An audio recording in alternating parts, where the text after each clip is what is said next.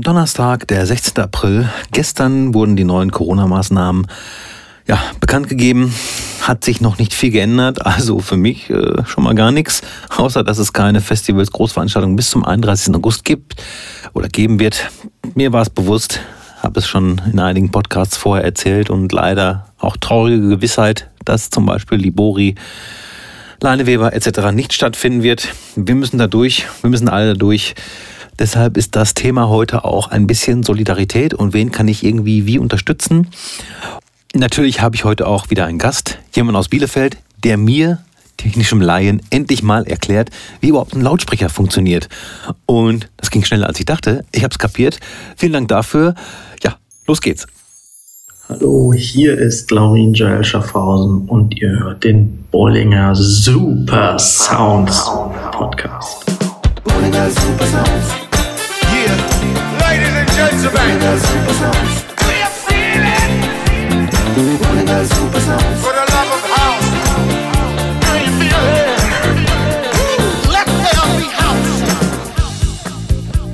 Ja, sorry für das Delay, Laurin, aber das war so schön eingesprochen.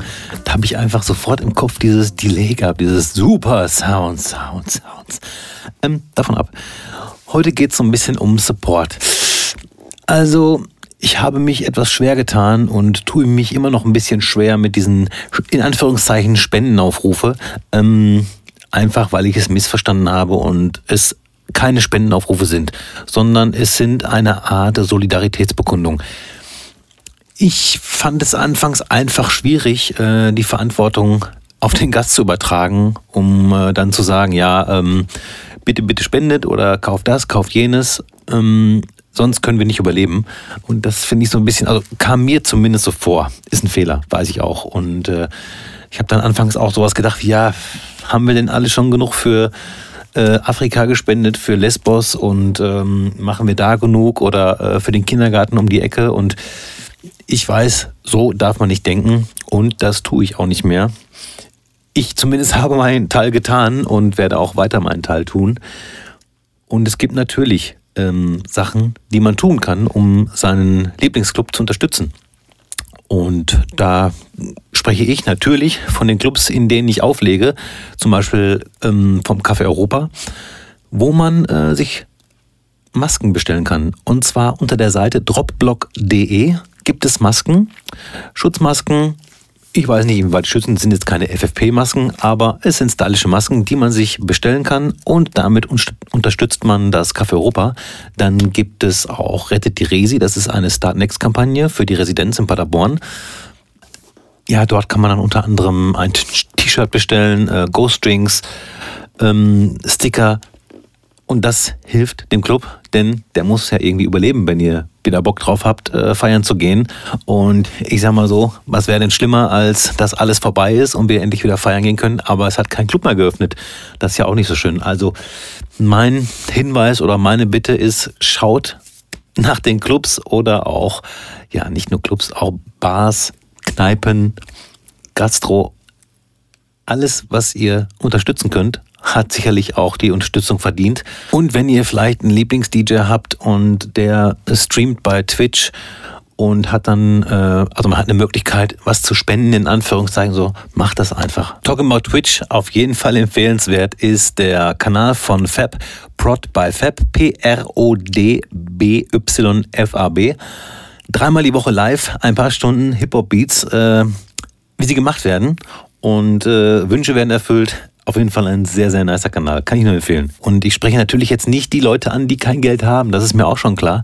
Aber es gibt auch weiterhin noch Menschen, die normal arbeiten gehen und äh, die können jetzt am Wochenende nicht in den Club gehen. Wohin mit dem ganzen Geld? Also, ne? Von daher, ja, ist es eine Herzensangelegenheit. Und falls ich euren Lieblingsclub nicht genannt habe, äh, seid sicher, auch der macht irgendeine Aktion momentan, um zu überleben und den Mitarbeitern irgendwie, ja, um die Mitarbeiter zu halten, um es mal so zu sagen. Ich kann jetzt keine rechtlichen Fragen beantworten.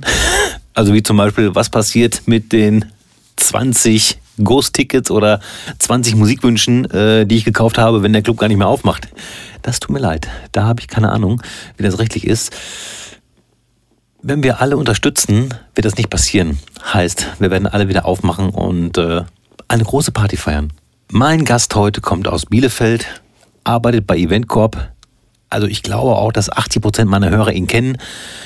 Ich kenne ihn auch schon ewig und ich glaube, ich habe ihn das erste Mal im Café Europa gesehen mit einer Felljacke und nichts drunter, wenn ich mich nicht täusche. Und ich glaube, es war Fake-Pelz. Ähm, ja, ich habe ihn nicht danach gefragt, das war mir ein bisschen unangenehm. Auf jeden Fall ist es Laurin Joel Schaffhausen. Auch ihn können wir unterstützen, ihn und seine Firma Eventcorp und einfach DJ-Technik dort bestellen. Beratung ist 1A, Info ist 1A, es geht super schnell. Also eventcorp.de für euer DJ-Equipment. Die haben alles, was die anderen auch haben. Aber die haben keinen Laurin und keinen Kai. Und die anderen Mitarbeiter. Das haben nur Eventcorp. So sieht's aus. Los geht's. Einen wunderschönen guten Tag, Laurin. Stell dich doch mal vor mit vollem Namen, bitte. Äh, mein voller Name ist Laurin Joel Schaffhausen. Und ähm, ja, ich auch äh, wünsche dir auch einen wunderschönen guten Tag. Ja, wir telefonieren, weil wir Vorbilder sind. Ja, natürlich. Ja, obwohl ich äh, dich auch gerne in meinem Studio äh, gehabt hätte und nicht etwa um umsonst Tipps und Tricks zu bekommen, wie ich mein Studio vernünftig äh, zum Klingen bringe, sondern einfach nur so. Äh, ich hätte dich auch sehr gerne im äh, Hofgut von Schaffhausen willkommen geheißen und äh, hätte dir kalten Eistee im warmen Wintergarten kredenzt, aber ja. Ja, das, das klingt auch wundervoll. Gut, fangen wir vorne an. Äh, und zwar, ich weiß ja, dass du, denn ich hatte dich ja schon mal in meinem Podcast in der ersten Staffel, weiß ich, dass dein erster bezahlter DJ-Gig in einem Gemeindehaus war und mit circa 50 D-Mark belohnt wurde. Aber weißt du noch, wann das ungefähr war? Weil das äh, habe ich nämlich nicht herausgehört. Ja, gute Frage. Ich würde mal so auf Mitte der 90er tippen. Mhm. So vom Alter her müsste das ungefähr hinhauen. So, ich würde aus dem Bauch raus sagen 95. Mhm. Bin mir aber nicht ganz sicher. Kann sogar, ja, früher glaube ich eher nicht. So 95 kommt schon hin, denke ich. Mhm. Ja, ist eine gute Zeit für unser Alter. Ach toll. Und, äh, ja. ja, oder? Oder? Also, und deine musikalische Sozial Sozialisation, wie ist die eigentlich vonstatten gegangen? Weil bei mir waren es meine beiden Schwestern, die, äh, ja, die eine hörte mehr so Dance, die andere hörte so RB und das waren so meine Einflüsse. Und wie war es bei dir? Ähm, bei mir war das zum einen äh, ganz stark meine Mutter, aber mhm. auch nur bis zu einem gewissen Alter. Und dann bin ich ähm, sehr behütet, was Musik angeht, aufgewachsen. Das heißt, wir hatten weder MTV noch Viva, noch hatte ich ähm, ältere Geschwister, mit deren Musikgeschmack ich etwas anfangen konnte. Also auch in meinem Familienkreis war halt äh, Heavy Metal so ein Riesenthema, ähm, teilweise auch wow. mit recht erfolgreichen Heavy Metal Musikern. Deswegen habe ich das, ich habe das verstehen können, aber so ganz war es nie meins. Mhm. Und ähm, ja, dann kam wirklich nach und nach so über Filme wie Studio 54 und sowas, da kam das dann her. Oh. Und dann habe ich entdeckt, dass da äh, die Mama doch auch noch so ein paar Disco-Sampler hatte von der Sparkasse, Sparkasse Disco-Sampler. Cool. Und ähm, ja, so ging das dann los. Und dann habe ich ähm, aber auch das direkt gleichzeitig war die Verbindung mit Boxenschrauben. Dann habe ich eine alte Orgel auseinandergeschraubt und da den Basstreiber rausgenommen, weil die Musiktruhe, die heimische, äh, hatte doch etwas wenig Tiefbass. Und da musste ich dann mal nachsteuern. Das ist äh, komisch, also das ist komisch, aber also erstens, äh, Sparkasse Disco Sample, das klingt blöd, aber äh, bei uns gab es äh, viele Bertelsmann Top 16 Hits äh, Platten und da war ja zwischendurch hier und da auch mal ein cooler Track drauf. So habe ich halt irgendwie die Platten meiner Eltern äh, durchgesucht nach Tracks, die mir gefallen haben und äh, es gibt da wirklich so, äh, so wie du, die dann sagen, ja, ich brauche irgendwie äh, anderen Sound und das muss irgendwie anders und beschäftigen sich damit. Bei mir war das einfach so, ich glaube, ich weiß nicht mehr genau, meine erste Anlage war so eine Schneider-Kompaktanlage und ich war einfach so happy, dass ich da oben eine Platte drauflegen konnte und unten war so ein Doppelkassettendeck, so, dass ich da vom Sound her, äh, das war einfach da, weißt du? Mhm. Das war einfach, wie es war und, ne? Ich glaube, ich war immer schon, wenn es äh, um Ton geht, ähm, hatte ich schon immer eine Vorstellung, wie sich das ungefähr anfühlen muss. Mhm. Ähm, ich habe auch bei meinem ersten äh, DJ-Set, was äh, mir die Mama finanziert hat, ähm, nicht. Also ja, ich habe zeitgleich mit einem Kumpel angefangen und der hat halt gleich sich schon Technics geholt und dann einen relativ schäbigen Mixer dazu, weil er halt unbedingt Technics haben wollte. Ich habe lieber ein ähnliches Budget, habe dann dafür äh, furchtbare äh, Plattenspieler, einen furchtbaren Mixer und in Retrospektive auch furchtbare Boxen. Allerdings waren sie auch furchtbar groß und mit Teppich bespannt. und äh, die Membranen hatten einen, waren rot, also es war schon äh, ziemlich wild. Aber mit diesen Boxen bin ich tatsächlich von Jugendparty zu Jugendparty gezogen und äh, ja, habe damit Partys beschallt. Also im Grunde hat sich der das schon relativ früh angezeichnet oder äh, eingezeichnet, wo ich da hingehen soll. Mhm. Ja. Und dann dein DJ-Name war Cool DJ Snipe. Genau. Meine Frage dazu ist erstmal, ähm, ja, warum? Das ist eigentlich immer relativ simpel. Es passiert wahrscheinlich meistens so. Aber die zweite Frage, die noch wichtiger ist, gibt es Cool DJ Snipe noch? Ähm, es gibt da sogar verschiedene Ausführungen. Das allererste war tatsächlich nur Snipe. Mhm. Ähm, das ist gekommen ähm, durch einen, ähm, ich interessiere mich auch sehr für Autos und es gab zu der damaligen Zeit, ähm, hat der Chip Fuß, einige kennen ihn vielleicht, hat einen ähm, Custom Car gebaut und das hieß Sniper und das fand ich die Schriftzug so cool und mhm. da mir das aber nicht gefallen hat, dann dieses Englische da drin zu haben, was dann halt auch jeder sofort erkennt, ähm, ja. weil ich eigentlich nichts mit dem Scharfschützen zu tun haben wollte. Mir gefiel das Wort einfach nur. Und ja. dann ähm, habe ich einen, äh, eine andere Schreibweise gefunden mit AI. Und dann habe ich das mhm. ER einfach weggelassen und fertig war das. Dann kam irgendwann so im Zuge, als ich dann angefangen habe, Hip House zu diggen, ähm, mhm. kam dann das Cool mit dem K dazu. Ähm, wenn man sich ein bisschen auskennt in der Historie, kann man das auch recht gut einordnen. Und als es dann in Richtung Miami Bass ging und noch verrückter wurde, kam sogar noch eine 2 davor. Und dann war ich too cool, DJ Snipe. Ach, also, aber, das ist sogar um, mir neu. Das, ähm, ohne das aber um deine eigentliche Frage zu beantworten, ähm, ja, den gibt es tatsächlich noch.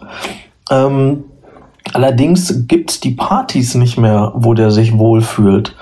Ähm, ja. Weil ich sag mal, das ist schon eine ziemlich unberechenbare Persönlichkeit. Ähm, der spielt halt genauso Blümchen, wie er irgendwelchen Donner-Techno spielt. Und ähm, ja, das ist halt schwierig heutzutage. Und vor allen Dingen ähm, filtert äh, der gute Snipe niemals nach aktuellem Geschmack oder was aktuell jemand cool findet oder nicht cool findet, sondern mhm. nur was er cool findet. Und dann fühlen sich oft Menschen peinlich berührt. Wie kann er nur? Es klingt trotzdem, trotzdem sehr spannend. Ja, finde ich auch. Ne, du hast ja sonst irgendwie, ähm, ich sag mal so, und das mache ich überhaupt nicht mit äh, Kritik, äh, sondern wenn man jetzt innerhalb von OWL in ein paar verschiedene Main Halls geht, also egal in welchen Club, in welche Diskothek und bis auf der Main Hall, da ist ja schon so ein bisschen Überschneidung. so muss man. Ne? Kann man politisch korrekt so sagen, ja. ja. so, und da wäre doch äh, sowas mal was anderes. Aber ich glaube, ähm, ja, wir sind beide auch alt genug, um zu wissen, was man dafür braucht, um, ja, oder wie lange man braucht, um sowas halt durchzusetzen. Um zu sagen, okay, das ist jetzt ne, der Abend. Genau, das ist es. Und vor allen Dingen, ähm, ich bin nicht jemand, der immer nur ja dann ähm, die DJs oder den Veranstalter oder die Gäste oder so dafür verantwortlich macht. Ähm, wir haben viele sehr gute DJs. Mhm. Einige machen sich das auch ein äh, bisschen leicht, das Leben. Ne? Also ich bin da nicht so politisch korrekt. Ähm, Muss ja auch nicht gut sein. Einige äh, Veranstalter machen sich das Leben da auch sehr leicht und haben da ein bisschen zu wenig Herzblut. Es ist alles auch verständlich und menschlich. Ähm, mhm. Aber wir haben, leben auch in einer sehr, sehr kurzlebigen Zeit ähm, die Gäste geben dir nicht mehr die Chance, da was zu entwickeln. Ich weiß, das ist einer der Gründe, warum ich den Mainfloors äh, den Rücken gekehrt habe, mhm. weil mir keiner mehr zugehört hat. Und ich habe einfach auch Phasen in meinen Sets, wenn ich auflege, die vielleicht nicht so super zugänglich sind. Ähm, ja. Und dann laufen mir die Leute weg und dann muss ich sie mit richtig schäbigen Hits wieder herholen und fühle mich selber schäbig und dann fühlen wir uns alle schäbig und das bringt ja nichts. Deswegen habe ich da gesagt, äh, nee, das ist nichts für mich. oder nicht mehr was für mich. Und ähnlich ist es halt mit dieser Kunstfigur, dem Cool Snipe. Der hat dann halt auch Sachen da drin, die du vielleicht als Gast nicht so toll findest. Und wenn du dann halt sofort weggehst, ohne dann halt dem DJ die Chance zu geben, irgendwas daraus zu machen, ähm, mhm. dann, ja, dann funktioniert das halt nicht. Ne? Da ist die Tanzfläche leer und alle sagen, es ist aber ein schlechter DJ. Ja, genau. Das ist leider, leider so. Und auch schon relativ lange so, zumindest in meinem, in meinen Gefilden, wo ich halt äh, oft auflege. Ne? Dann, ich sag mal, man wird dann immer kommerzieller DJ genannt, habe ich auch gar kein Problem mit, weil ich ja mit dem Auflegen auch Geld verdiene, von daher ist es sowieso kommerziell. Und trotzdem, obwohl man das alles weiß, äh, sitze ich dann trotzdem manchmal vom Rechner, schaue mir irgendein Boiler Room Set an und denke mir, wieso kriegt der jetzt die Zeit, die angemessen ist, um sein Set da vernünftig aufzubauen und hat dann wirklich auch zum Ende so diese Ekstase und man denkt sich so, wieso kann ich das nicht auch mal machen? Also natürlich könnte ich es probieren, aber ja, äh, das, du weißt, ne? Ja, das Problem ist genau das, ähm, dass äh, es gibt so einen ganz coolen House-Track, der genau das zum Thema hat und das halt, das Thema ist im Grunde, worum es geht, ist halt, you have to support your DJ. Das heißt, genau das, man muss ihn halt auch mal tragen in der Phase, wo er selber vielleicht nicht so eine schlaue Entscheidung mit dem nächsten Track hatte oder wo er vielleicht was plant und deswegen zwei, drei Tracks spielt, um dann einen großen Effekt zu haben beim vierten Track in dieser mhm. Phase muss das Publikum ihn unterstützen, weil nur gemeinsam kann man einen coolen Abend erleben. Wenn das ja. Publikum aber so ist, hey, ich habe Eintritt gezahlt, jetzt unterhalt mich hier mal und du musst genau meinen Wunsch erfüllen. Wenn du nicht genau meinen Wunsch erfüllst, dann gibt es eine schlechte Bewertung und dann gehe ich. Ja. So funktioniert eine Party nicht. Es ist halt ein Miteinander oder also funktioniert eine gute Party nicht. Und mhm. ähm, und dieses, deswegen habe ich die Partys immer geliebt, wo unheimlich viele DJs da waren. Ähm, es gab äh, in der Vergangenheit oft mal Veranstaltungen, wo irgendein sehr, sehr bekannter DJ gekommen ist, so der DJs DJ und dann waren oft andere DJs da und wenn man dann das Warm-up gespielt hat, hat man immer eine volle, coole Tanzfläche gehabt, weil alle mhm. dieses Gefühl kannten und alle haben sozusagen gesagt, ach komm, weißt du so, ich stelle mich jetzt hier nicht an die Theke, das ist ein Kumpel, ich gehe jetzt tanzen. Und dann hatte mhm. man halt oft irgendwie nur 20 äh, DJs vor sich tanzen. Ähm, aber es hat halt total Spaß gemacht, weil die halt wussten, hey, ne, die kennen halt das Gefühl. Und oft hat man, oder in der Vergangenheit habe ich es auch immer wieder geschafft, Partyreihen zu haben, wo das Publikum mir vertraut hat. Dann ist es genau das Gleiche. Dann kann man auch miteinander arbeiten. Aber das ist für mich tatsächlich dieser, dieser einzige Unterschied, den es gibt zwischen früher und heute, dass ähm, damals die Leute doch ein bisschen mehr sich identifiziert haben, auch mit dem DJ und dem Laden. Wenn ich schätzen müsste, hat das auch damit zu tun, dass heute sehr, sehr viel mehr gebuckt wird als früher.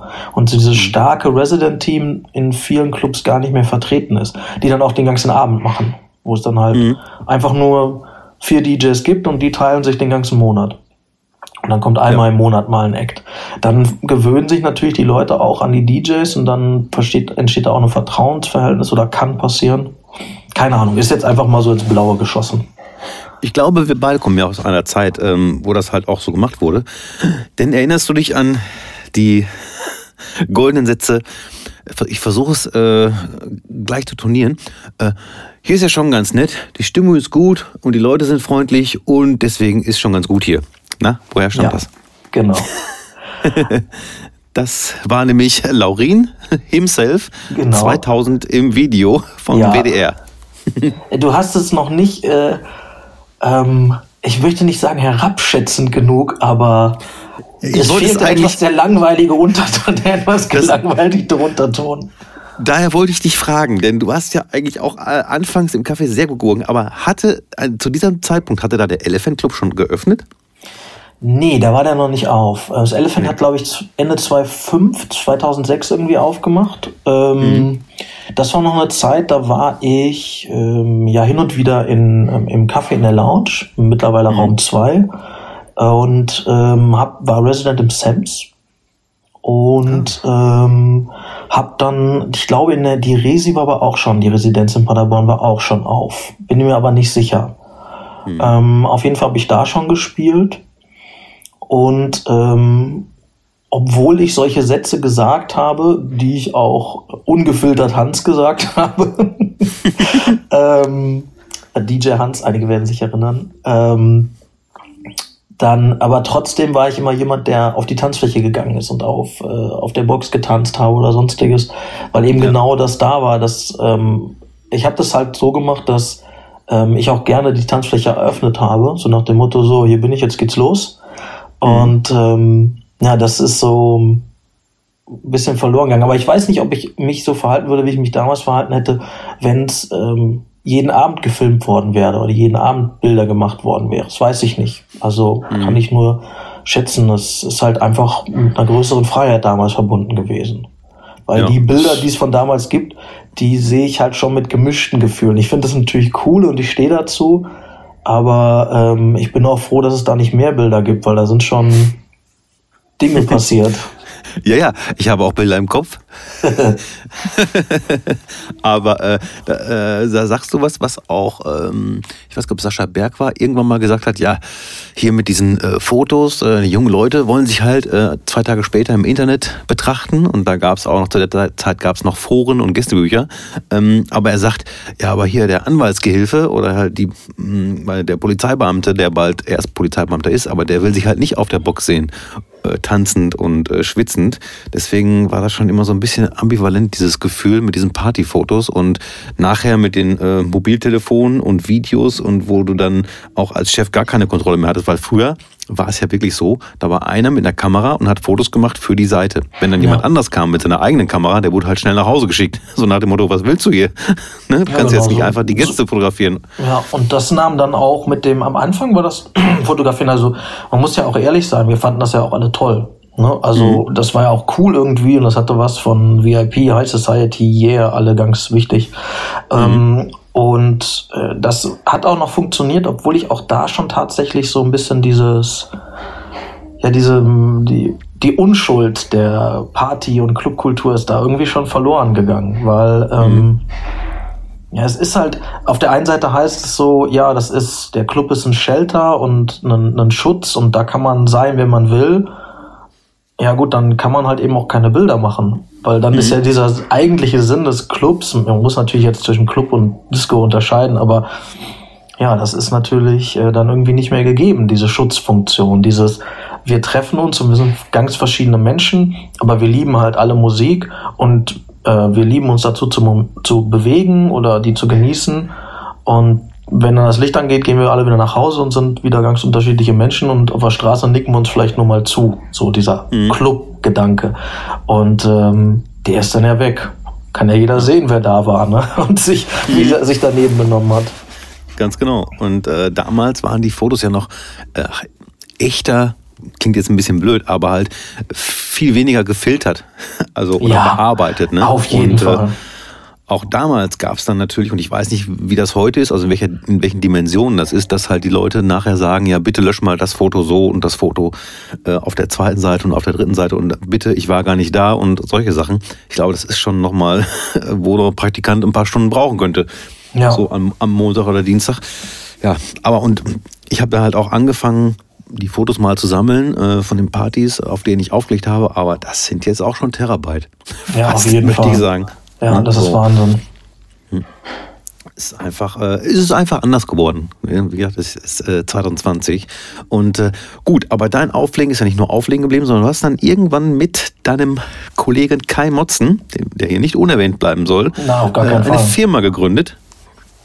Und zwar, ähm, wie heißt die Firma? Äh, die Firma heißt Eventcorp. Die gab es aber schon lange bevor ich dazu gekommen bin. Ähm, Ach was? Ja, die ist tatsächlich, ähm, ich hoffe, ich kriege alle zusammen. Das war Matze Schindler, der hm. Kai Mosten, dann war das Arne Pagenberg, äh, DJ Hedonist für äh, die, mhm. die, den und der Uwe Hornerlage. Wie hieß der denn noch als DJ? Kiwi. Kiwi. Ja, die haben das gegründet zusammen. Und dann äh, hat das wohl aber nicht so funktioniert, keine Ahnung. Ähm, und dann hat das Sky komplett alleine weitergemacht. Mhm. Und wow. ähm, hat das auch sehr, sehr lange gemacht, saß damals an der ähm, Jöllenbecker Straße unten. Einige werden sich erinnern, da ist mittlerweile das Gebäude gibt's gar nicht mehr.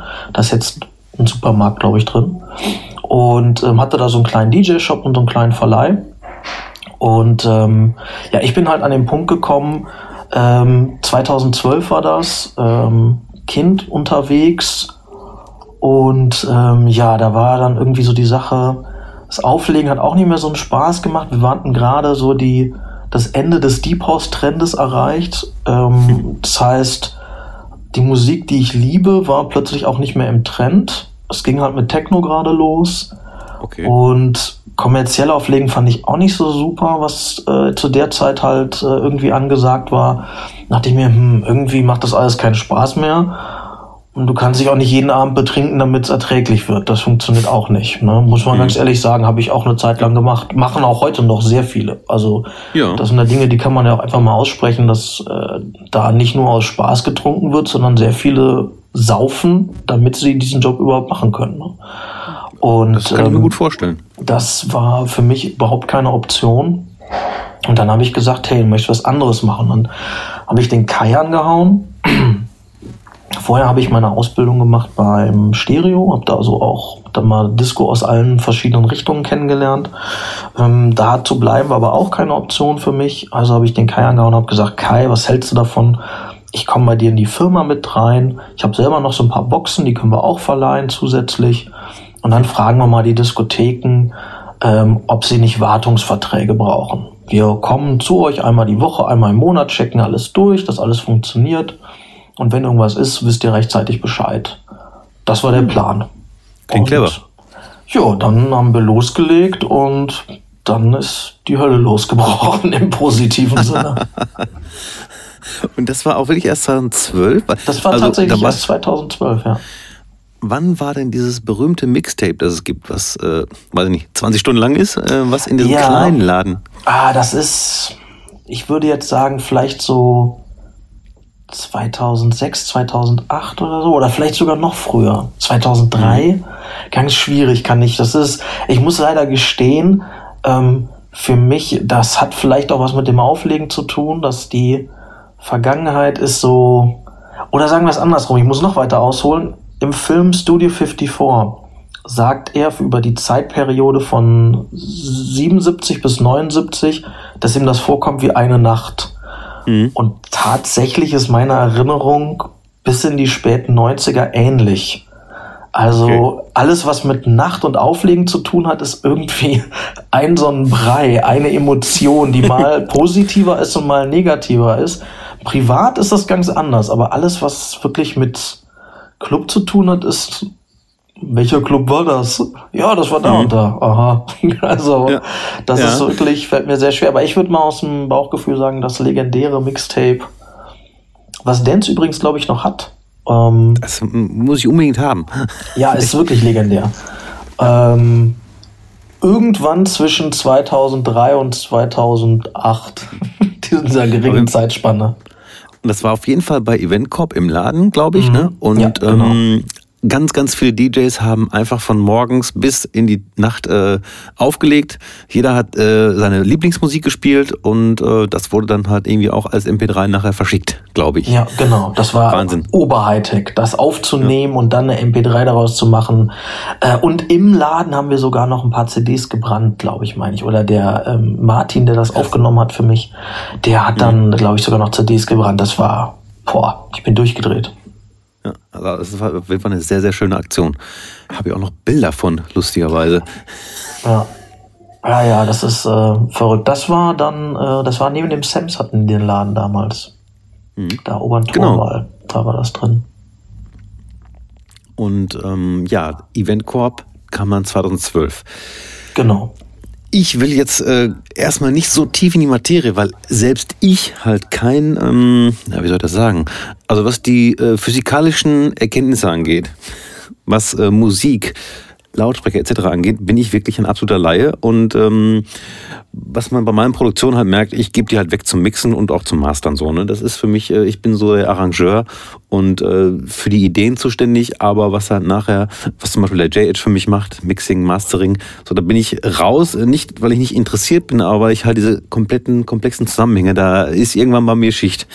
Und deswegen, ähm, hast du mal Bock für einen Laien? Also ne, jetzt, ich bin mhm. jetzt nicht als Laien mit dran, aber mal einfach einen Lautsprecher zu erklären, so relativ simpel, wie man es mhm. so nach dem Motto, ja, wie, wie, geht die Musik durch die Kabel und kommt dann vorne raus? Ähm, Ganz also simpel. wir nehmen jetzt mal den, jetzt keinen modernen Bluetooth-Quatsch, sondern wir nehmen mal unser mhm. ganz normales Ding und da gehen wir jetzt mal von aus, dass wir ähm, aus unserem Mischpult, wir bleiben mal bei der DJ-Anwendung, gehen wir raus mit dem Kabel. In, durch das Kabel fliegt, fließt natürlich ein elektrisches Signal.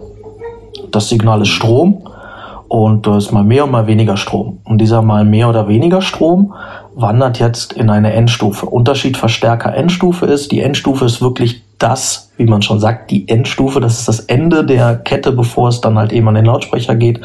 Die macht das Signal laut. Ein Verstärker hat meistens auch einen Lautstärkeregler oder eine Auswahl der Quellen, während die Endstufe wirklich eigentlich nur an aus kennt. Viele haben nicht mal einen Lautstärkeregler. Okay.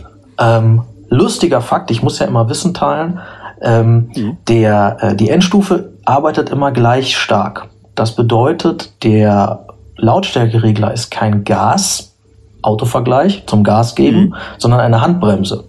Das heißt, der Verstärker ballert immer mit voller Stärke. Das Einzige, was man macht, ist die Stärke des Signals, das reinkommt, das regelt man runter. Der Verstärker arbeitet immer gleich stark. Ein lustiger mhm. Fakt, um vielleicht auch mal zu verstehen, ähm, was man damit macht. Ähm, mhm. Dann geht es in, den, in die Endstufe rein und da wird das Signal einfach lauter gemacht. Lauter heißt, es fließt mehr Strom. Die okay. nimmt den Strom, der da reinkommt, verstärkt den Strom und schickt es dann durch das Lautsprecherkabel an den Lautsprecher. So, jetzt nehmen wir mal den Lautsprecher einfach raus, wirklich das Teil, einige sagen da Teller zu, ähm, korrekter wäre Treiber. Und äh, wir nehmen jetzt mal den großen Basslautsprecher und dann haben wir ja da so ein Stück Papier drin, die Membran. Und dann ist hinten, wissen einige schon, ein Magnet, aber auf jeden Fall kann man das Kabel da irgendwo anschließen. Da mhm. schließt man dann das Kabel an, schwarz auf schwarz, rot auf rot. Und der Magnet in dem, muss man sich vorstellen, ist kreisrund und hat äh, einen ganz kleinen Spalt. Und in diesem Spalt sitzt eine Kupferspule, die ganz fein gewickelt ist. Und dadurch, wenn der Strom reinfließt in den Magnet, ändert sich das Magnetfeld. Und dadurch bewegt sich die Spule entweder nach vorne oder nach hinten. Ja. Vorne an der Spule ist, wie gesagt, dieses Stück Pappe. Kann auch aus verschiedenen Materialien sein. Wir sagen jetzt mal, das ist Pappe. Diese Pappe bewegt sich dann nach vorne oder nach hinten und versetzt die Luft in Schwingung. Diese Schwingungen werden definiert durch das, den, die Bewegung des Stromes. Also kommt Strom, kommt kein Strom. Daraus resultiert die Bewegung. Die Bewegung ist eine Schwingung. Das heißt, wenn der Lautsprecher sich weit nach vorne bewegt, ist es ein tiefer Ton. Wenn er sich ganz bisschen bewegt, ist es ein hoher Ton. Mhm. Jetzt haben wir aber folgendes Problem. Er bewegt sich ja vorne, der Lautsprecher, nach vorne und hinten auch. Das bedeutet, die Schwingung, die er vorne generiert, wir sagen jetzt, die Rückseite ist da, wo der Magnet ist, generiert mhm. er umgekehrt auf der Rückseite. Das heißt, wir haben eine, einen akustischen Kurzschluss, nennt man das. Das heißt, das, was vorne passiert, wird hinten wieder ausgelöscht. Das heißt, man hört fast gar nichts. Jeder, der schon mal einen Lautsprecher ausgebaut hat und den hat laufen lassen, dem ist vielleicht schon mal aufgefallen, dass es sehr, sehr leise ist oder ganz anders klingt. Das liegt daran, wir müssen jetzt das, was vorne rauskommt, akustisch entkoppeln von dem, was hinten rauskommt. Also bauen wir eine Kiste rum. Aha. Ah, jetzt haben wir unsere Kiste gebaut. Da ist, und da ist nur der Lautsprecher drin, die muss luftdicht sein. Und plötzlich hören wir nur noch das, was vorne aus dem Lautsprecher rauskommt. Das, was hinten drin ist, ist in der Kiste eingesperrt, hat sich nicht benommen, muss in die Kiste. So, und das ist, was wir dann hören. Und dann geht es natürlich noch weiter. Dann gibt es Lautsprecher für die hohen Töne, die müssen dann, dem muss gesagt werden, hey, ihr dürft nur hohe Töne spielen. Und mhm. die hohen und die tiefen Lautsprecher sind meistens nicht gleich laut, die müssen angepasst werden und so weiter und so weiter. Das geht dann immer weiter. Und dann kommen wir zu den Löchern in den Gehäusen. Aber das erklären wir dann, glaube ich, mal woanders, ja. wie das alles funktioniert. Äh, ja. War das denn soweit nachvollziehbar, wie das halt. Also für, für mich auf jeden Fall. Und äh, ich finde es halt einfach super spannend, weil er so, so, so technisch ist und es klingt aber dann nachher so schön. Und äh, unser Eins beim Produzieren packt dann schon mal, wie man so äh, Leinach sagt, an die Pappe, um zu schauen, äh, wie so der Bass, also bei mir ist es so, wie sich der Bass von der Kick trennt. Wenn mhm. ich ne, eine, eine Kickdrum habe und jetzt nicht so wirklich weiß hier in meinem Raum, wie fett ist die eigentlich und ich habe dann einen Bass dazu und den habe ich schon, sage ich mal, mit einem Sidechain getrennt, äh, merke ich den Bass dann noch oder ist es einfach nur ein Brei, Kick und Bass? Und daran merke ich natürlich dann, dass diese Bewegungen mir dann anzeigen, okay, das sind zwei verschiedene Signale oder eigentlich ist es gerade nur noch ein Brei. Also so merke ich das dann halt, wenn ich genau. diese Pappe an. Ne? Das machst du machst halt im Grunde, äh, fügst du halt noch eine neue Ebene hinzu, indem du halt eben das sind so, die sensorische Ebene holst des Fühlens. Mhm. Ähm, das hat aber im Grunde nur damit zu tun, dass, äh, das ist jetzt auch äh, nicht böse gemeint, aber dass deine äh, Abhören nicht genug Leistung haben. Weil sonst könntest ja. du das auch, könntest du das auch an deinem Körper fühlen.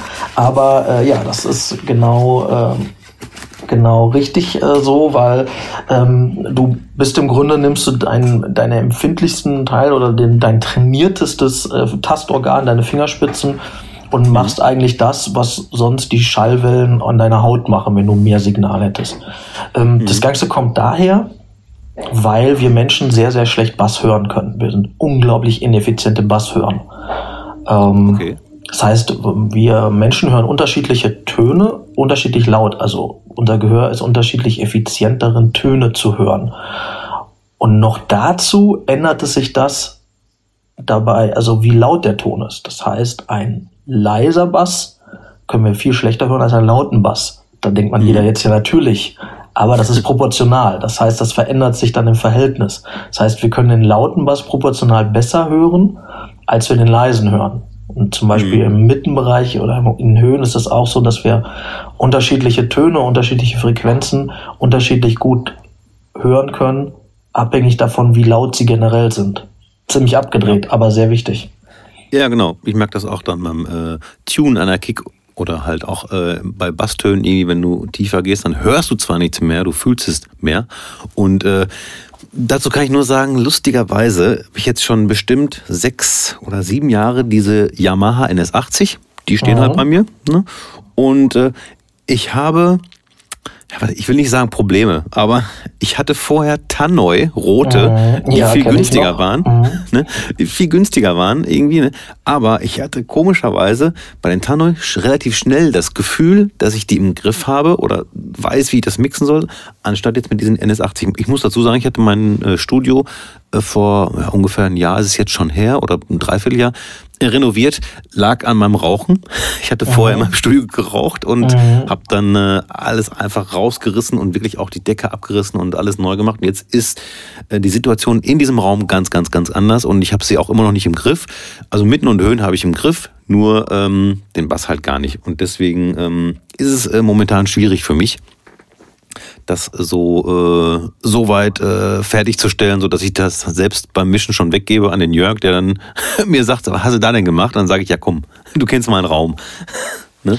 ja. Und ja, bitte, bitte. Ja, und das, das, das hatte ich bei den Tannoy halt anders, weil selbst mit den Tannoy hat es nicht geiler geklungen hier im Raum. Aber ähm, ich hatte das Gefühl und ich hatte es irgendwie im Griff, zu wissen, wie es außerhalb dieses Raumes klingt, weißt du? So. Mhm das war so, wo ich dachte, okay, irgendwann werde ich diese Lautsprecher so lernen, dass ich weiß, auch wenn es im Raum nicht gut klingt, äh, dass ich zum Beispiel bei 160, 170 habe ich hier halt eine Frequenz, die kommt mir hin und her und vor und zurück, weißt du. Ähm, das hatte ich dann bei den Tanner irgendwie besser im Griff. Komischerweise. Du, du hast den gar nicht komischerweise, sondern du hast es im Grunde schon dir selber erklärt oder erwähnt ähm, auf einen Monitor. Ein Monitor ist ein Werkzeug. Und dieses Werkzeug soll dir zeigen, oder sagen wir mal so, ist ein Monitor ist eine Informationsebene. Und diese Informationsebene soll dir ähm, zeigen, wie es klingt. Und daran muss man sich gewöhnen, weil jeder Monitor einen eigenen Klang hat und nicht nur einen eigenen Klang, sondern es ist ja, Klang ist immer so ein total flaches Wort für eine unglaublich umfassende und tiefgreifende Menge an Informationen. klingt gut. Mhm ja, was heißt das ja. jetzt? Ne, so, und das ist halt eben das, ähm, zum Beispiel kann ja auch ein Monitor unglaublich gut klingen, im Sinne von realistisch, aber ähm, trotzdem Probleme verursachen. Und dann klingt er ja eigentlich nicht mehr gut, obwohl er gut klingt. Naja, genau. ähm, auf jeden Fall ja, ja. Ähm, muss man sich halt an, an daran gewöhnen. Ich kenne viele extrem erfolgreiche Produzenten, die auf richtig schlechten Monitoren mischen aber die haben die seit 25 Jahren und die wissen ganz genau, wie die klingen. Und darum mhm. geht's. Es geht gar nicht darum, dass der Monitor möglichst realistisch klingt. Das ist zwar schön, mhm. aber eigentlich geht's genau darum, was du beschrieben hast, dass du weißt, wie klingt der Track irgendwo anders drauf, auf, wenn ich das auf diesem genau. Monitor höre. Das heißt, dass du die Informationen, die dein Raum vielleicht zu viel hat, rausfilterst und das geht nur durch Gewöhnung und Erfahrung. Und das ist auch der, ich werde halt so häufig gefragt, dass ich dann erklären soll, wie ich eine Anlage einstelle. Mhm. Das kann man eigentlich nicht erklären. Ich versuche das immer und ich möchte auch gerne den Menschen helfen. Ich möchte auch gerne ähm, Leuten, die das interessant finden, Wissen vermitteln. Aber diese, diese Bewertungskriterien, wenn ich die Anlage höre, nachdem ich die Anlage einstelle, sind eigentlich nicht erklärbar. Ähm, ja. Da läuft halt so viel ab. Ähnlich wie du jetzt gesagt hast, ja, da hast du halt 160, 170 Hertz, die bouncen so rum. So, dann machst du ja dann nicht, weil du weißt, dass es dein Raum ist, das ziehst du dann halt nicht raus. Und ähnlich mache ich das. Ich ziehe dann bestimmte Frequenzen nicht raus, obwohl die zu laut sind im Club, weil ich mir sage, ja, das passt schon. Das stört mhm. nicht. Andere Sachen, genau. die vielleicht viel, wenn ich mir das jetzt auf meinem, auf meiner Messsoftware angucke oder jemand anders, die dann viel kleiner sind, da weiß ich dann, die müssen unbedingt weg, weil die nerven. Und ja das ist halt eigentlich nur durch Erfahrung machbar. Und heutzutage, wo alles schnell gehen will, habe ich immer den Eindruck, so die Leute wollen sich jetzt in, im Fall von Menschen, die gerne eine Anlage einstellen wollen. Es gibt ja so Menschen, die das tatsächlich gerne machen. Ja. Und die äh, möchten dann das, also die Jüngeren, das sofort, dass das sofort funktioniert. Also die möchten sich eine, die Software kaufen und dann geht's los und dann können sie alles. Und dann möchten sie von mir ein Video gucken und darin soll ich alles erklären und dann können sie das. Mhm. Aber das das geht ja leider nicht. Also ich finde das ja nicht schlimm, da, weil dann würde ich da einen Preis dran schreiben, wenn ich das könnte und das für viel Geld verkaufen. Aber ja. das, das geht halt leider nicht, weil du brauchst die Erfahrung und diese Übung. Und auch das wird dann mir heute durch die DJ-Technik, wenn wir da mal wieder die Brücke schlagen, auch suggeriert. Kauf dir das neue Mischpult Super Stritzel Ditzel X5 und mhm. plötzlich kannst du perfekt auflegen. Ähm, ja, technisch vielleicht, darüber können, würde ich mich sogar auf eine Diskussion einlassen, aber dieses Publikum lesen und auch ein, ein Mensch sein, der die Kontrolle über so einen Raum übernehmen kann, im positiven Sinne, also im positiven Sinne ein Anführer sein, mit einer ganz eigenen Art und Weise, die kann ja sehr extrovertiert wie auch sehr introvertiert sein. Richtig. Aber das kann man nicht lernen. Also mit der Zeit, aber nicht einfach durch Equipment oder so. Und das, da wird halt mit den Träumen so ein bisschen gespielt, um Geld zu machen, was ich schon irgendwie ein bisschen schäbig finde, muss ich sagen. Ist es. Denn, äh, wie gesagt, das kann man lernen, aber nicht zu Hause alleine. Man, um Publikum lesen zu können, muss man halt vor Publikum spielen. Und das muss mal gut sein, das muss auch mal schlecht sein. Das, ich glaube, wenn ein DJ das Glück hat und nur vor, geilen, äh, vor geilem Publikum spielt, ich sag mal die ersten 5, 6 Gigs, ich weiß nicht, ob der so viel gelernt hat, weil ich glaube, der braucht mhm. dann auch mal ein paar Durststrecken. Ne? So wie zumindest bei uns beiden wissen wir das, dass wir das schon einige Male gehabt haben und trotzdem gut aus der Situation herausgekommen sind. Ne? Und ja. am Abend gesagt wurde, es war ein geiler Abend, wo du selbst aber eigentlich das nicht mitbekommen hast, weil du so gekämpft hast. Aber dadurch, dass du gekämpft hast, ja. ne, ist es ein guter Abend noch geworden. Obwohl am Anfang vielleicht gedacht hast, oh Gott, oh Gott, was, äh, was habe ich hier verloren? Äh, ja, es und ist, kommen wir auch schon, ja? Es ist generell halt so, muss ich sagen, dass die unangenehmsten Abenden oft auch die lehrreichsten waren. Ähm, mhm. Das kann ich auch eins zu eins als Techniker übertragen. Das sind halt die Sachen, an die man vielleicht nicht so gerne zurückdenkt, sind eigentlich die gewesen, wo man gemerkt hat, okay, hier musst du noch ein bisschen nachsteuern. Ja. Und das ist beim Auflegen genauso. Ne? Also immer wenn ich ähm, gerade wenn ich viel neue Tracks die Woche über gekauft habe und hatte richtig Bock, diese neuen Tracks zu spielen und habe die vielleicht auch schon so angeordnet, dass das richtig Sinn macht, dann bin ich mhm. in den Club und dann sollten jetzt alle meine Tracks, weil ich finde die ja super, auch super finden und in der Reihenfolge und das funktioniert natürlich überhaupt nicht. so. ja, ja, das kennen wir. Ja, ja, ja, das ist, das ist wirklich schlimm und das tut, also tut mir auch immer noch weh. Wenn natürlich. ich so Tracks habe, ne, die so ultra fett sind und dann denkst du so, Alter, was ist los mit euch? Merkt ihr das denn nicht? Das der das Übertrack gerade ist. Ich, ich finde das gut. Findet das ja. gefälligst auch gut. Ja, eben. Oh Mann. Ja. Und da habe ich mir auch eine Frage aufgeschrieben, da, ähm, wo du sicherlich einiges zu sagen kannst. Ähm, es gibt sicherlich Missverständnisse, die du als Techniker sehr, sehr oft erklären musst. Vielleicht äh, als Beispiel sage ich jetzt mal, ähm, den Gain-Regler am Mischpult für DJs. So, ich, ich möchte mal, äh, ich möchte mich jetzt nicht in die Nesseln setzen. Ich hoffe, ich habe es wenigstens richtig verstanden. Ich versuche am Anfang des Abends, wenn ich in irgendeinem Club stehe, den ich noch nicht kenne, den Gain-Regler so einzustellen, dass meine Tracks gleich laut sind, weil ich das so als Eingangssignal sehe und dann mit dem Fader das Ausgangssignal äh, zu, ja, ja, um zu sagen, also damit äh, regle ich das Ausgangssignal. Nur der Genregler, den packe ich eigentlich selten an. Ähm, Weil damit regle ich eigentlich nur das Eingangssignal. Bin ich, liege ich da richtig? Oh, ich schwitze schon fast. Genau, nein, damit liegst du richtig. Also erstmal ist es halt so, du brauchst überhaupt gar nicht schwitzen. Das braucht irgendwie nie jemand bei mir, weil hm. ähm, nur weil ich mich zufällig für diese Sachen interessiere und deswegen da sehr tief in der Thematik bin, heißt das ja nicht, dass das irgendwie jeder auch wissen muss. Mhm. Ähm, ich finde es dann, um das mal da ein bisschen mehr zu definieren, ich finde es halt nur komisch, wenn man sich dafür gar nicht interessiert. Ähm, mhm. Aber ähm, du, um auf die Frage zurückzukommen, äh, das ist schon sehr richtig. Also es gibt einen Grund, warum der Gain-Regler so nah an den Eingängen ist, also räumlich gesehen. Ne? Ist ja mhm. ganz oben, da wo man auch ja. das Signal reinsteckt. Und er ist tatsächlich nur dafür gedacht, um ähm, dass die Signale, die, die verschiedenen Quellsignale gleich laut zu machen.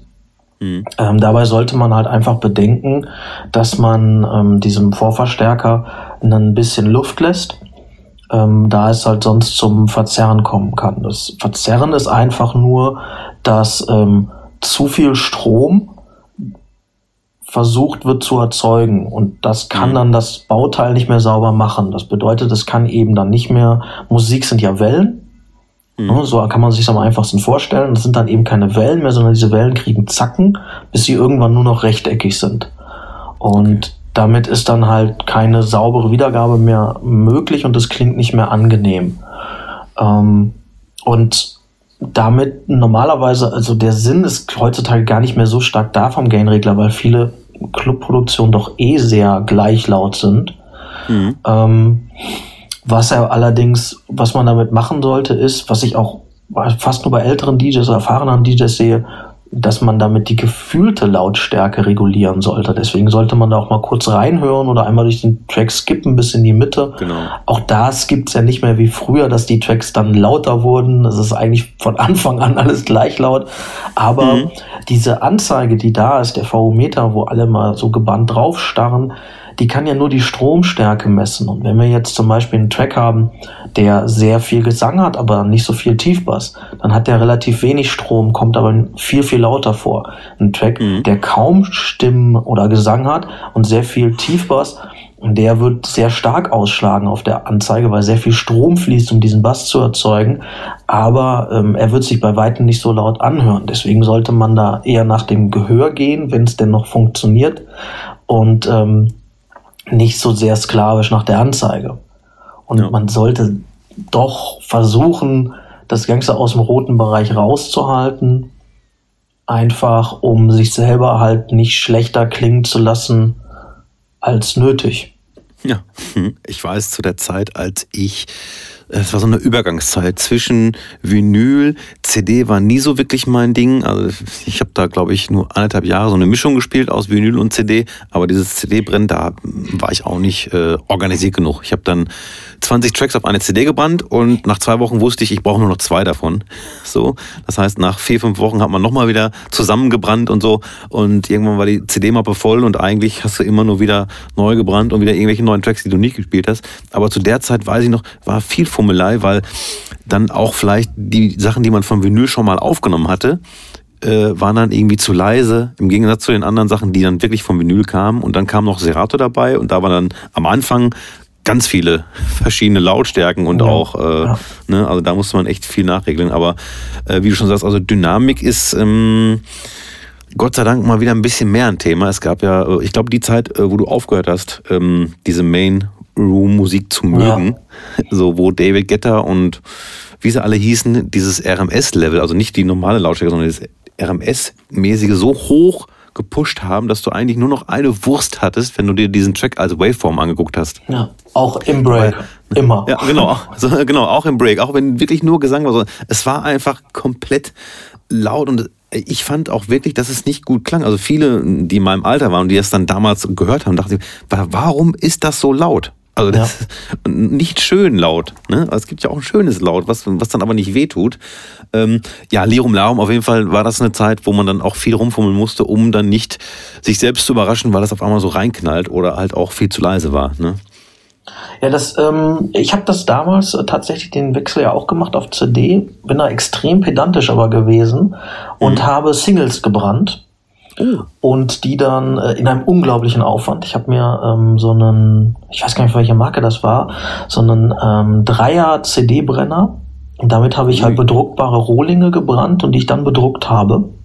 Mhm. Ähm, und die sind dann so nach drei, vier Monaten, wenn klar war, was davon für die Ewigkeit geschaffen war, davon habe ich mir dann Sampler selber gebrannt.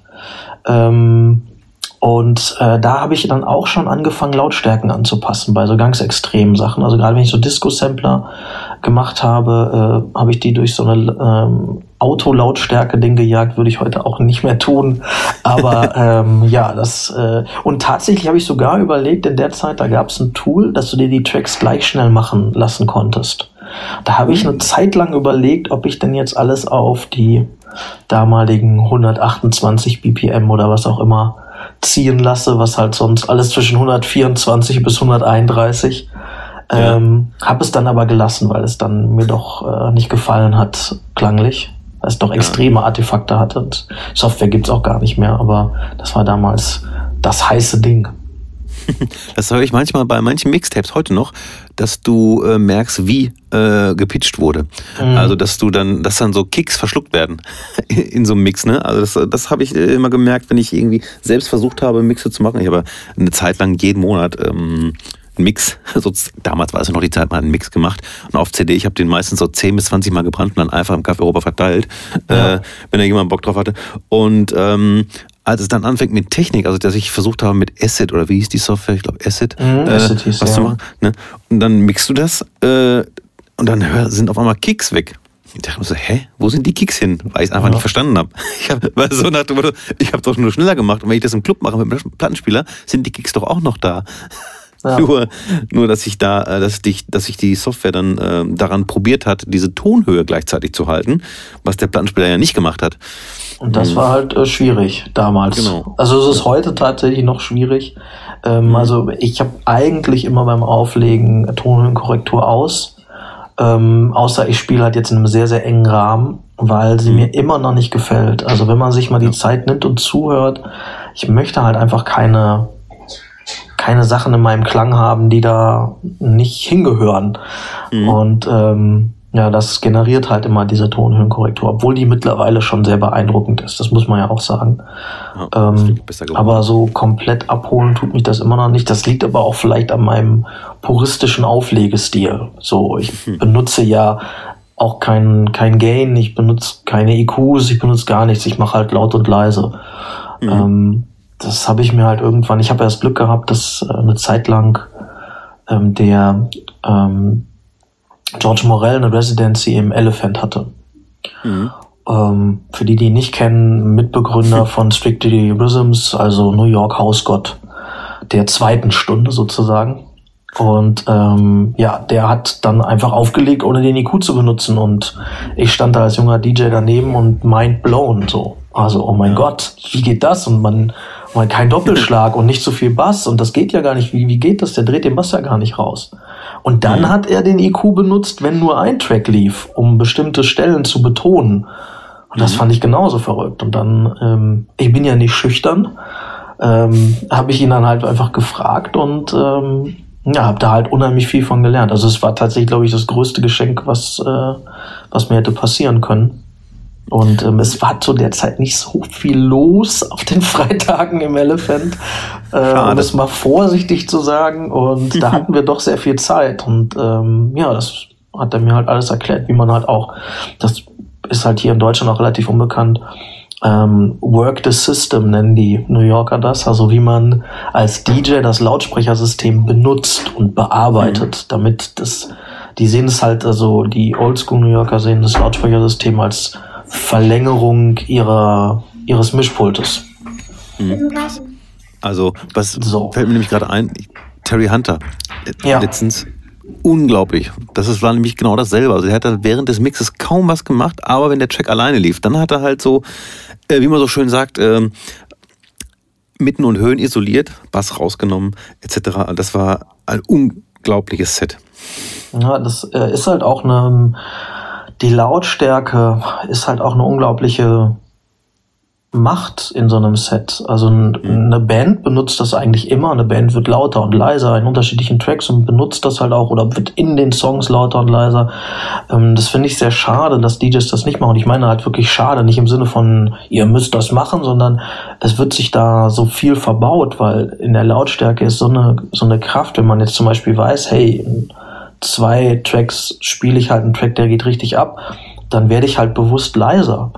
Mhm. Ähm, da rennt keiner weg. Also mir ist noch nie jemand von der Tanzfläche gerannt und hat gesagt, oh, der Lorin hat gerade 3 dB leiser gemacht. Das ist totaler Blödsinn. das, kein Mensch macht das. Ähm, mhm. Also das ist wirklich ähm, auch jeder weiß, deswegen werden ja die DJs dann auch irgendwann sitzen im roten Bereich, weil es gibt einen Effekt, wenn du lauter machst. Darauf reagieren die ja. Leute. Genau. Und den möchte ich halt auch haben in meinem Set, den benutze ich auch. Aber der ist natürlich nicht endlos reproduzierbar, weil irgendwann ist halt eben die. Lautstärke erreicht, die Sinn macht. Und dann geht's nicht weiter. Das heißt, du musst, um lauter zu werden, vorher leiser werden.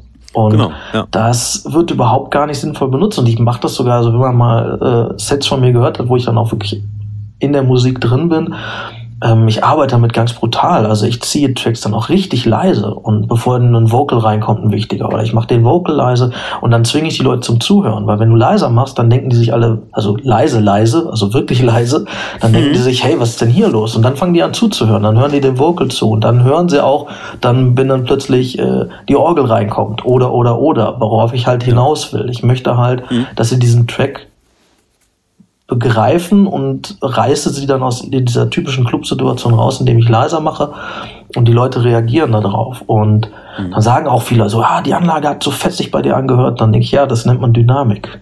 Der Unterschied zwischen den leisen und den lauten Tönen. Und den gibt es bei mir. Es gibt halt leise und laute Töne. Und ähm, deswegen klingt's fett. und wenn es halt nur laute Töne gibt, dann klingt's langweilig und eindimensional. Das genau. ist halt alles kein Geheimnis irgendwie und wird auch meistens dann, wenn es die ganze Zeit zu laut ist, sehr stressig fürs Ohr und das wird dann unterbewusst äh, zu richtigem Stress, finde ich. Auf jeden Fall. Und wenn dazu dann halt noch eine mittelmäßige oder schlechte Anlage kommt, die dann auch noch sehr stark verzerrt, ähm, dann haben die Leute, äh, sagen nicht, es klingt schlecht, aber ähm, fühlen halt, dass es, dass sie müde sind, dann, und es werden verschiedene Ausflüchte gesucht, sozusagen, ja, der Barkeeper ist unfreundlich, das Licht ist schlecht, DJ mhm. legt nicht gut auf, aber oft ist es tatsächlich einfach eine Ermüdung vom Ohr, ähm, die einhergeht, dass dann vielleicht auch der Alkohol ein bisschen nachlässt von der Wirkung her, dass alles nicht mehr so mhm. betäubt ist und man merkt halt, hey, eigentlich war das alles gar nicht so gut, was ich meinem Körper angetan habe, hier lautstärkenmäßig. Alkoholmäßig eigentlich auch nicht, aber ähm, und ähm, ja, dann merkt, wird dann halt gesagt, okay, jetzt gehe ich, mir macht's keinen Spaß mehr. Mhm. Und ähm, den, den Effekt haben wir ganz stark im Stereo Club damals gehabt, als wir die neue Anlage reingebaut haben.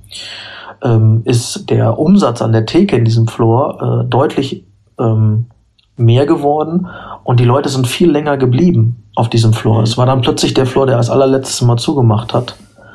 Und ähm, am Anfang denkt man noch, okay, das ist jetzt Zufall, aber nach und nach wurde halt klar, nee, das liegt daran, weil es angenehmer klingt mhm. und die Leute einfach länger bleiben und zuhören. Ja. Dazu kommen wir direkt auch zum nächsten Thema, obwohl es äh, dazugehört. Im Oktober letzten Jahres habt ihr ja den wundervollen Sound auch ins Café Europa gebracht. Und einige meiner Kollegen mussten sich äh, lange dran gewöhnen oder ja, haben, haben damit gehadert. Ich äh, war allerdings von Anfang an wirklich äh, sehr glücklich, weil es wirklich angenehmer war. Und ähm, auch wenn man ähm, nicht auf der Tanzfläche stand, sondern drumherum ging, da wo viele Menschen auch noch sitzen, ähm, da konnte man sich halt unterhalten. Und das ist halt gut. Wie gesagt, ich bin Mitte 40, vielleicht ist das auch was anderes, dass ich das so möchte oder geil finde, dass man sich halt drumherum unterhalten kann. Aber wenn man auf die Tanzfläche geht, einen schönen Sound hat und äh, ja, auch Lautstärke nicht wehtut und einfach nur fett klingt. Kommen wir also, auch wenn es jetzt ist jetzt keine Werbung, aber es geht um die Void. Mhm. So, auf der Void Akustikseite mhm. steht ihr als Kontakt, wenn man sich eine Void mieten möchte. Wie ja. geil war das, als ihr oder als du das gesehen hast, dass ihr da für Void jetzt als Kontakt dasteht? Weil es ist ja schon mal eine unglaubliche Firma, die ich, ich weiß nicht genau, aber seit 2004, 2005 arbeitet, mhm. arbeiten die und es ist halt, die machen Lautsprechersysteme. Genau. Ähm, also tatsächlich war, dass wir da draufstehen, nicht so ein Ding, aber ich hatte natürlich diesen Effekt, ähm, es ging damit los, dass ähm, als die Skala aufgemacht ähm, wurde in Bielefeld, der mhm. Club, ähm, gab es ein sehr, sehr gutes Budget für die Anlage. Und ähm, dann habe ich in meiner berühmt-berüchtigten äh, Zurückhaltung gesagt, ähm, lass uns doch die fetteste Anlage von Void da reinbauen, die geht. Also haben Kai und ich de facto auf unseren Umsatz verzichtet, auf unseren Gewinn, nicht auf unseren Umsatz, mhm. äh, um halt zu dem Preis, also zu dem Budget, das sehr, sehr gut war, eben eine, die bestmögliche Anlage ähm, zu installieren. Und das ist das Incubus-System von Void, das größte, dickste. Ähm, das ist da reingekommen. Und dann habe ich das schon mal so grob eingestellt. Dann haben wir auch mitgeholfen, die Akustik in der Skala zu machen. Und dann kam, wenn du so ein großes Lautsprechersystem ähm, kaufst, kommt immer ein Ingenieur von der Firma. Und die kam zusammen mit dem Vertriebsleiter Deutschland Mhm. halt nach Bielefeld, um dann die Anlage endgültig einzustellen. Und der sagte schon so, ey, die Anlage ist super eingestellt und so, wer war das denn? Und wer hat die Akustik gemacht? Und dann stand halt Klein Laurin da und sagte so, ja, das war ich. Und ähm, das war halt so der erste Schritt, wo ich dachte, okay, das ist wirklich ähm, extrem. Und dann kam es relativ kurze Zeit danach, ähm, hat halt Void gefragt, ob ich nicht für sie ähm, als Freelancer arbeiten möchte, um Anlagen einzustellen. Okay. Und das war dann tatsächlich so der Eindruck, wo ich dachte so, okay, das ist jetzt echt, das ist jetzt echt ein großer Schritt, das ist jetzt echt krass. Mhm. Und dann ähm, wurde es auch gleich äh, krass danach. Und ähm, dann habe ich ähm, danach haben wir auch sehr schnell die Anlage, wie sie in der Skala war, auch uns als Verleihanlage geholt. Mhm. Ähm, und das war so der nächste Schritt. Dann war etwas, was ich sonst äh, auf einer Messe mir angeguckt habe, stand halt plötzlich im Lager und konnte jederzeit genutzt werden, sozusagen. Mhm. Ich weiß nicht, vielleicht irgendjemand, der ähm, sich für Autos interessiert oder so, der dann ein Autohändler wird oder sonstiges oder eine, ähm, eine Werkstatt macht und plötzlich stehen halt die ganzen Traumautos da und du kannst damit rumfahren. Kannst du ähm. für den, äh, der sich nicht so mit auskennt, vielleicht mal so eine, so eine Zahl in den Raum werfen von, von damals vielleicht, wie, wie kostspielig so eine Anlage wäre, wenn man sie sich A, geliehen hätte für ein Wochenende oder, mhm. äh, oder auch wie teuer die war damals? Also die, äh, das Incubus-System, also offiziell ist es nicht erlaubt, über Preise zu reden. Ach so, okay. Nee, dann das, äh, nur so eine ungefähre halt so eine, Hausnummer. Also äh, Hausnummer ist das richtige Wort. Also für das komplette System aus zwei Türmen Incubus äh, mit Endstufen, mit Kabeln, mit Kisten, um das zu transportieren, kann man doch schon ein Haus kaufen. Okay. Ähm, mhm. Also kein fettes, aber doch schon ein, schon ein Haus. Und, ja, wow. Ähm, und verliehen wird es dann, und das ist eins der Hauptprobleme unserer, ähm, ähm, unserer Branche, für 3000 Euro die Nacht. Okay. Zuzüglich Arbeit. Und ähm, weil der Markt nicht mehr hergibt und nicht bereit ist, mehr zu zahlen, ähm, da muss man kein ähm, Rechnungsprüfer sein, dass da klar ist, dass man damit nicht reich wird. Ja. Und ähm, das ist so ein Problem, aber das ist tatsächlich ein ganz anderes Thema. Mhm. Aber ähm, ja, da ist die, der Unterschied zwischen Verleihpreis und oder Vermietpreis und ähm, dem Kaufpreis schon äh, exorbitant. Und auch dazu, auch jetzt, das ja. Material ähm, muss ja auch gelagert werden. Und auch das mhm. kostet mhm. Geld. Und das muss gewartet mhm. werden, das muss sauber gehalten werden und so weiter und so weiter. Das sind ja die ganze Zeit laufende Kosten. Und ähm, die sind relativ schwierig zu decken, wenn man sich auf so einem, in so einem Spezialgebiet wie wir bewegen. Mhm. Ähm, wo es halt ähm, ja nicht dann tausend Tagungen gibt, wo immer wieder dieselbe Box äh, wochenlang unterwegs und ausgebucht ist. Ja, hm, kann mir vorstellen. Wie gesagt, das ist schon, das ist schon wirklich eine Hausnummer. Also und im Vergleich jetzt zu so einem Pioneer DJ Set, was sich vielleicht in anderthalb Jahren oder vielleicht nach einem Jahr amortisiert, wenn man es ja. halt ja. Ne, zweimal am Wochenende oder so verleiht. Ich habe ja auch schon mal überlegt, ich habe ja fünf Plattenspieler, ne?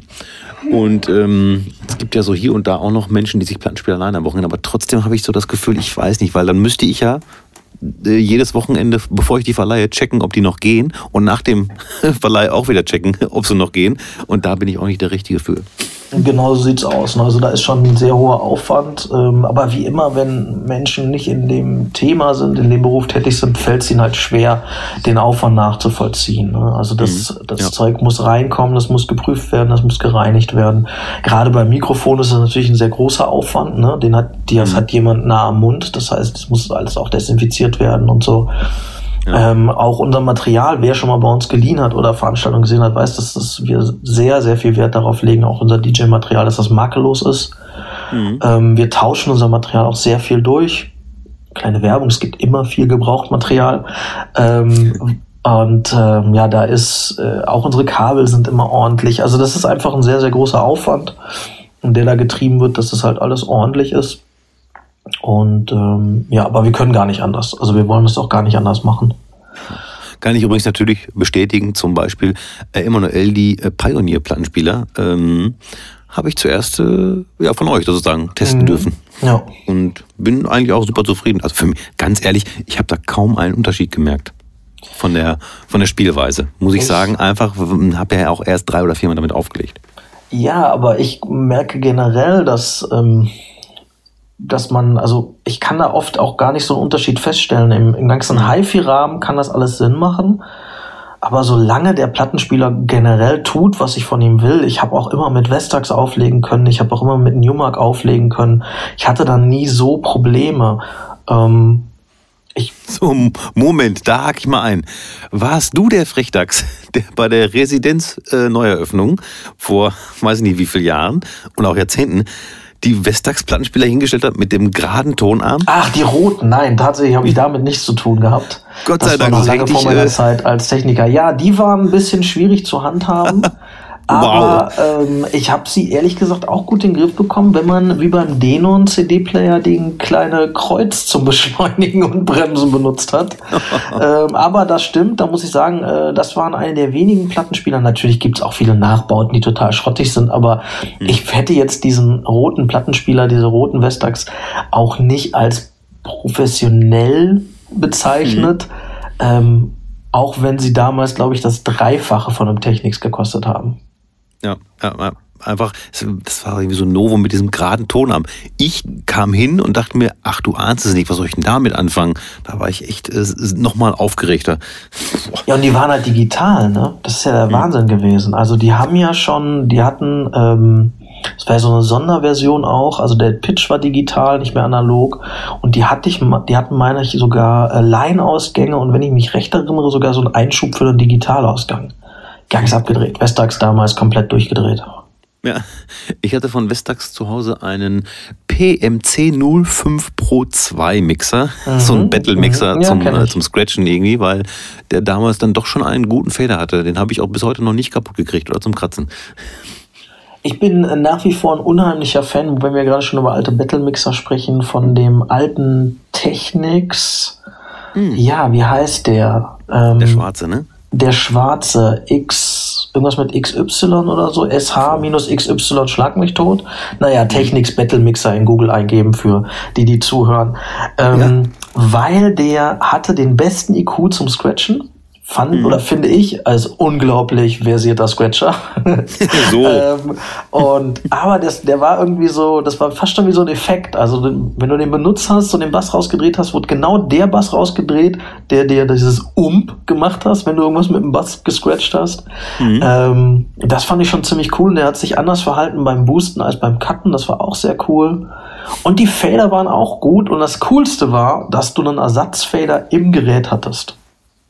Ach. Du konntest die Deckplatte abschrauben im Betrieb und konntest den Fehler rausnehmen, anstecken, alles im Betrieb, ohne dass da die Sicherung geflogen ist.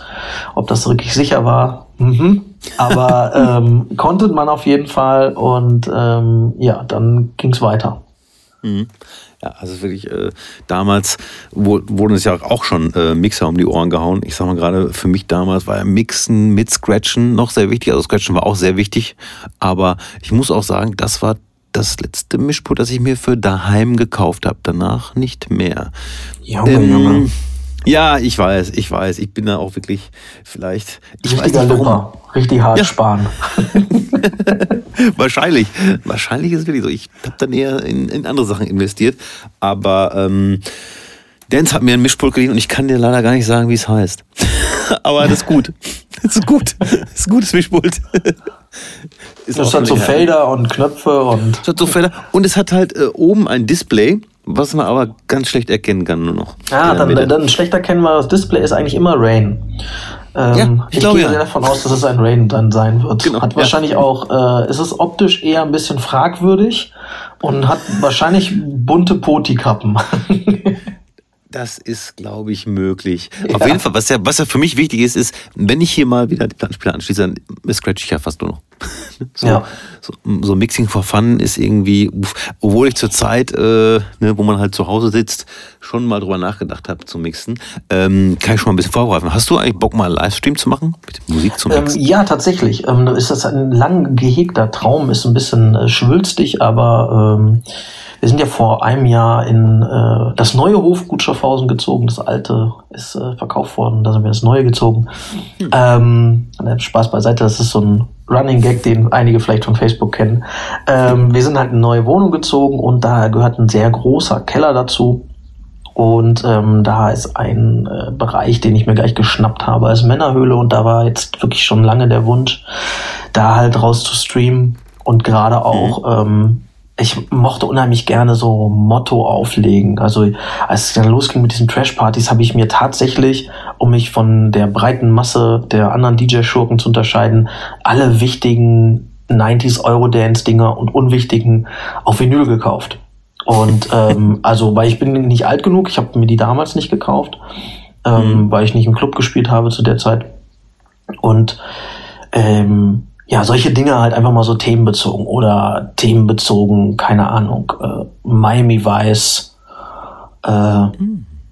mal so eine Nacht äh, durch Miami fahren, äh, zugedröhnt auf Schnee im Testarossa, musikalisch umgesetzt. ähm, ja. Und ich habe dann auch, äh, das äh, stößt immer auf sehr viel Unwillen von den äh, coolen Leuten, mit denen ich abhänge. Aber ich habe auch unheimlich Spaß daran, mich passend dann dazu anzuziehen. Also im weißen Anzug bei der Miami-Geschichte und so. Ich finde das einfach sehr lustig. Mhm. Und ja, aber auch natürlich auch meinen ganz normalen Musikkram, den ich so mache, würde ich gerne streamen. Und da ist jetzt dann ähm, die aktuelle Situation, hat es mir ermöglicht, Zeit dafür zu finden. Und ja. ähm, ich mache das aber, gehe das sehr, sehr ruhig an ähm, ich habe da keinen Zwang, dass ich das jetzt schnell möglichst machen muss, weil ich bin mir relativ sicher, dass das Stream uns dieses Jahr noch sehr lange begleiten wird. Ja. Und ähm, deswegen lasse ich mir da Zeit mit und baue da an meiner Höhle fertig.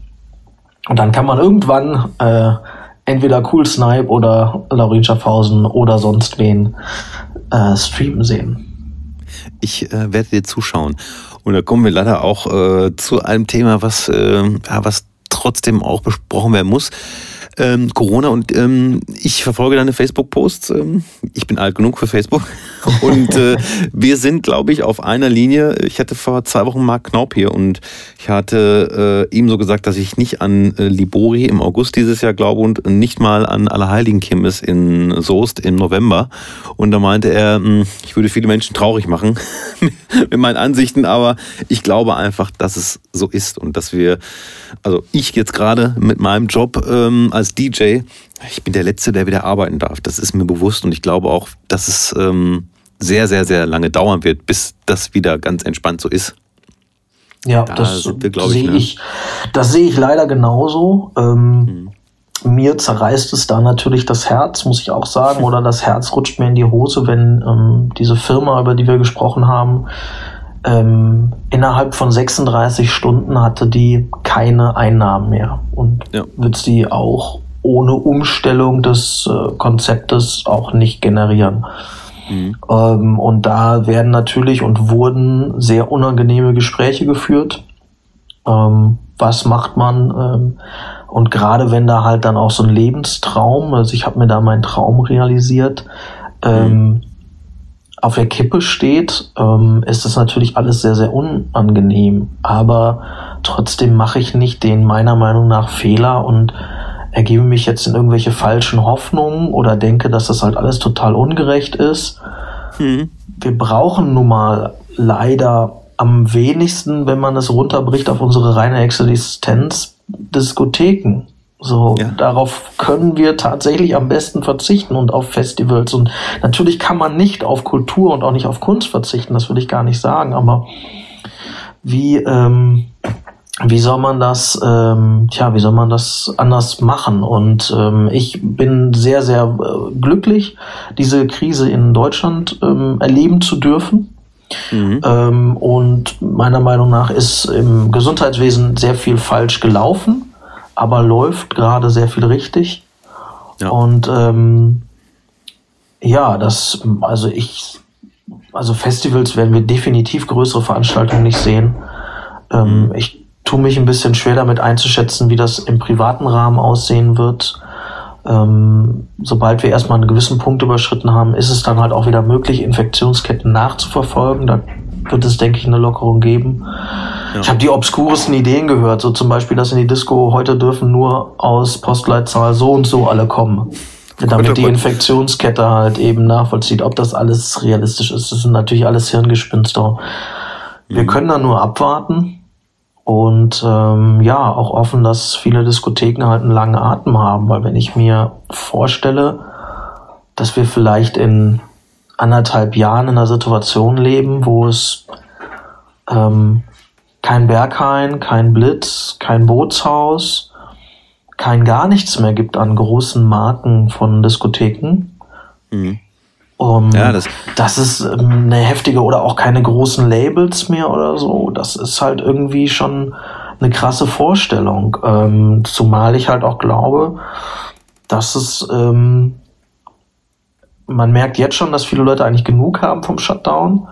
Hm. Ähm, das wird noch, das wird, das wird noch heftig werden. Ne? Also ähm, auch wenn man da mal in die Tiefen der Gesellschaft absteigt, was ich möglichst immer vermeide, diese Gedanken, aber was ist halt mit, ähm, mit Kindern, die misshandelt werden? Die sind jetzt ja. rund um die Uhr ihren Peinigern ausgesetzt, können sich gar nicht mehr irgendjemand anvertrauen ähm, das sind Dinge auch, über die muss irgendwann gesprochen werden. Ne? Wenn halt diese Infektion erstmal die erste Welle gestoppt ist, dann müssen immer solche Dinge geredet werden. Und natürlich mhm. möchte ich auch, dass über so etwas Unwichtiges, aber wie meine Existenz geredet wird. Und viele ja. andere Existenzen. Also ich stelle mich da wirklich gerne hinten an.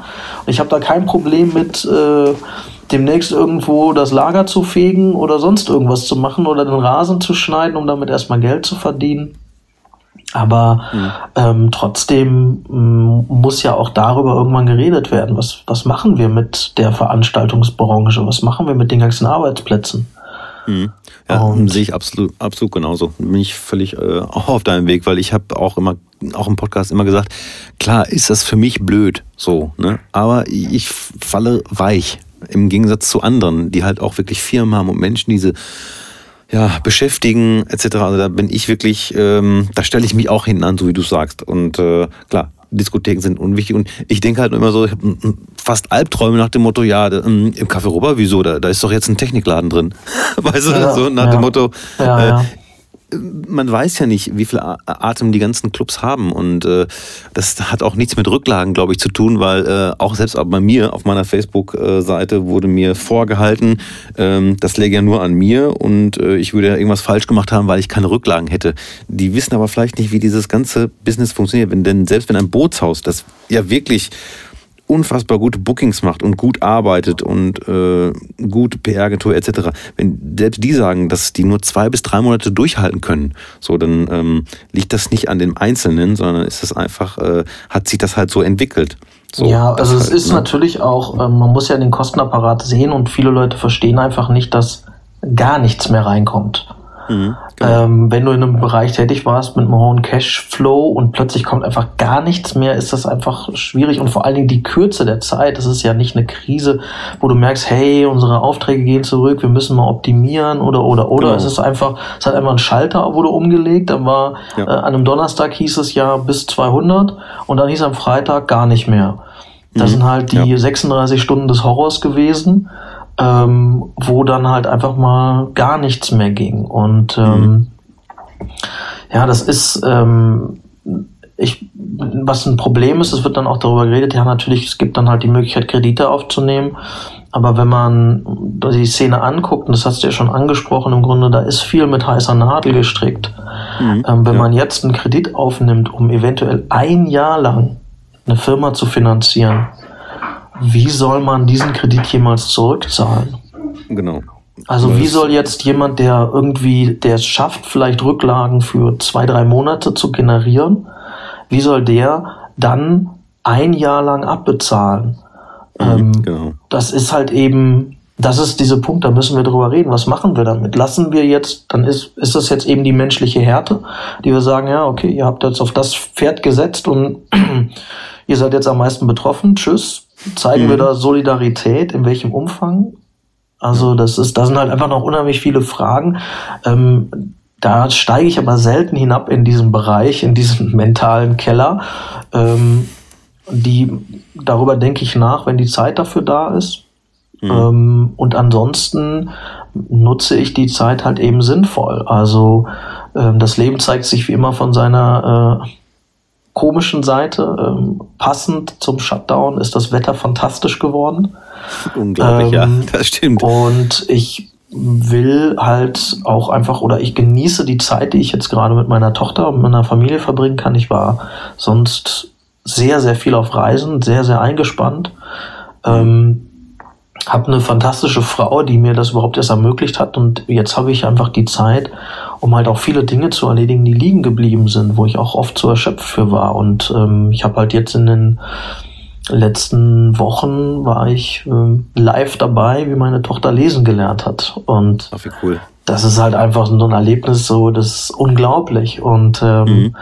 deswegen habe ich dann ein total ambivalentes Verhältnis zu dieser Situation. Auf der einen Seite finde ich es tatsächlich cool und auf der anderen Seite finde ich es so erschreckend wie, äh, wie lange nicht.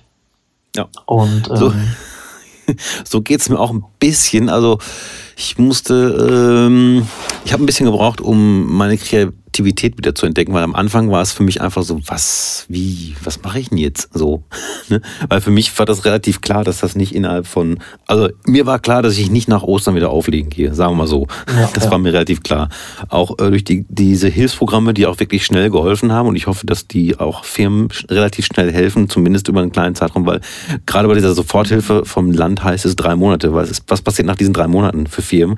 Und so, das war, das, da habe ich mich ziemlich runterziehen lassen, die ersten ja, zwei, drei Wochen. Also wirklich, dass ich Nachrichten andauernd habe ich Nachrichten geguckt. Ich mhm, habe alle mhm. halbe Stunde aktualisiert, was gibt's Neues und so, ne? Und dann hat meine Frau mir auch mal gesagt, ey, jetzt hör doch mal auf, dich damit runterzuziehen. Es, es bringt ja nichts. Das ist jetzt nun mal so.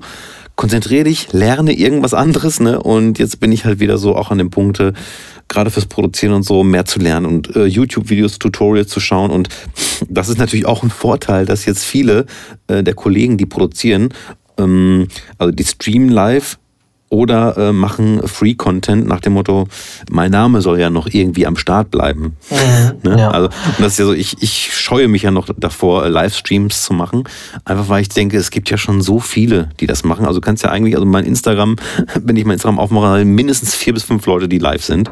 Und denke ja, mir so, okay, ja. was, was kann ich noch an Mehrwert bieten? So. Und, äh, Aber ich finde, das ist eine falsche Frage, die du dir stellst, weil ähm, da gehen wir mal aufs Kindergartenniveau und sagen, äh, jeder mhm. Mensch ist wichtig. Ja. Und ähm, es, ich habe leider auch die Erfahrung gemacht, dass zum Beispiel, wenn ich, ähm, ich habe ja dieses eine Format, ähm, Frag Laurin, und mhm. da sind immer die Leute, die sich am meisten entschuldigen für ihre Fragen, hauen die besten Fragen raus. Also es ist immer so, ja, ich weiß, das ist vielleicht eine doofe Frage, aber und du denkst dir, ey, was für eine geniale Frage. Mhm. Ähm, das heißt, oft Menschen, die sich sehr in, in Frage stellen, ob sie einen Beitrag leisten können, sind eigentlich die Menschen, die, weil sie sehr reflektiert sind, eigentlich den besten Beitrag leisten könnten. Hm. Ähm, und deswegen würde ich da einfach dran gehen, weil es verliert ja keiner was. Also auch ich mache halt jetzt viel mehr oder habe das als Anreiz gesehen, es tatsächlich mal YouTube endlich an den Start zu bringen. Mein neuer mhm. Kanal, äh, Auftrag Sound, ähm, geht jetzt nächste Woche an den Start. Und dafür ist schon viel Material äh, vorproduziert worden. Und auch auf meinem älteren äh, YouTube-Kanal habe ich oft, häufiger den Spruch bekommen, so ja, äh, total langweilig, kriege ich jetzt hier meine 16 Lebensminuten zurück. Ähm, Echt? Da muss man halt so ein bisschen mit umgehen können. Und mhm. ähm, das es ist leider ein sehr rauer Ton äh, auf dem Internet, was ich nicht schön finde. Und ähm, ich gehe dann eigentlich damit ein, dass ich da äh, sehr ehrlich drauf antworte. Und dann schreibe ich solchen Leuten auch, du, das tut mir leid. Deine mhm. Lebenszeit kriegst du leider nicht zurück. Ähm, ich wünsche dir aber trotzdem einen schönen Tag. Also, mhm. ähm, weil ich weiß ja natürlich, dass er das eigentlich nur zum Pöbeln gemeint hat, aber trotzdem gehe ich da halt drauf ein. Ähm, gibt natürlich auch eine Grenze, worauf ich dann nicht mehr eingehe, was ich kommentarlos lösche. Aber mhm. ähm, ja, das gehört so ein bisschen mit dazu und ich sehe es aber anders. Ich denke, jeder findet so sein Publikum und kann dann äh, mit diesem Publikum arbeiten und die halt auch weiterbringen. Und wenn das nur drei Leute sind, also ich mhm. mache das eh nicht für den globalen Ruhm, ähm, dafür ist auch bin ich viel zu sehr als Typ und mit meinem Thema Nische. Ähm, aber wenn ich halt irgendjemanden das Ganze erleichtert habe, dann ist doch im Grunde schon der Auftrag Sound erfüllt, wenn ich halt mhm. ein Problem lösen konnte. Und ähm, ja, das so sehe ich das auf jeden Fall. Deswegen kann ich dir nur nahelegen, mach was. Bist auf jeden Fall als Typ interessant genug dafür. Und ähm, hm, tja, mach das einfach mal. Okay, ich werde mir mal, also ich weiß, ich wüsste zum Beispiel gar nicht, was ich jetzt äh, auflegen sollte. Obwohl ich mir schon gedacht habe, weil ich ja für meine Playlist suche ich ja jede Woche einen Track der Woche und auch einen mhm. Classic-Track der Woche. Und die Classics hole ich jetzt einfach aus meinem ähm, Plattenregal. Und ich habe hier schon einen Haufen liegen, die ich rausziehe. Und mir denke, ja geil, ähm, weiß nicht, Chocolate Milk, bla blub und denke mir, okay, dann bei Spotify, nein, gibt's gar nicht. So, ja, und äh, davon ja. habe ich jetzt schon einen Haufen stehen. Vielleicht mache ich das mal. Ist natürlich Special Interest und da muss ich sagen, da habe ich äh, meine Meinung auch entwickelt, weil am Anfang war das wirklich so, dass ich fast Tränen geweint habe, wenn ich meine Kollegen sehe, die sich Mühe geben und auflegen und du siehst dann irgendwie 10 bis 30 Leute als Zuschauer und dann habe ich gedacht, oh Mann, ey, es ist doch eigentlich, warum sind das so wenig und wofür machen die das etc. Da denke ich jetzt schon wieder anders und ähm, im Endeffekt hast du recht, also selbst wenn es nur zwei oder drei sind, Du, selbst wenn es halt. keiner ist, lohnt es sich irgendwie, weil mhm. du bietest es an und ich finde nicht, wir sollten uns als Künstler durch den großen Zuspruch definieren. Äh, sonst mhm. wäre ja das beste Restaurant der Welt McDonald's. Ähm, ja, wir sollten uns darüber definieren, über unsere Liebe an der Sache. Und Streaming wird, wie gesagt, fester Bestandteil sein ähm, mhm. in den nächsten, äh, in der nächsten Zeit. Und ähm, das ist, wird halt einfach normal sein. Einige haben mehr Zuspruch, einige haben weniger. Ähm, ich persönlich äh, mache mir da keinen Kopf drum. Klar freue ich mich natürlich auch. Ich stehe da auch nicht drüber, wenn viele Leute zuschauen. Mhm. Ähm, aber ich bin auch nicht todtraurig, wenn nur wenige zuschauen. Und ähm, ja, Hast du dir also, schon Gedanken gemacht, ähm, wie du es denn hältst? Weil du streamst und ich glaube, also ich wir wissen werde beide. Nicht nackt streamen, wenn du das meinst. Hm. Okay, schade. nicht nackt, aber die Frage ist ja immer, die Leute, die zuschauen, und viele, die sind so, würden dann äh, schreiben Kommentare und hätten dann auch gerne Feedback. Ich sehe mhm. halt heutzutage DJs, die niemals im Club das Mikrofon in die Hand genommen haben oder mhm. angenommen mhm. hätten, die jetzt da mit dem Mikrofon stehen und auf Kommentare reagieren und so. Mhm. Wie siehst du das? Weil ich sehe das immer so, je größer oder bekannter der DJ ist, desto weniger ist das wichtig. Ähm, zum Beispiel habe ich mir den Stream von Purple Disco Machine angeschaut, hat 2000 Zuschauer, wundervolle Musik, er steht da und spielt äh, über Vinyl, tolle Tracks. So, funktioniert bei Purple Disco Machine, ne, weil da untereinander so viele Menschen sind, die sich dann vielleicht unterhalten. Also eine richtige Unterhaltung findet ja eh nicht statt. Ne? Aber gerade bei uns kleinen, lokaleren DJs äh, sehe ich das schon so, dass da viele Kollegen sind und dann auch irgendwie, ja, ne, Kommentare erwarten. Ne?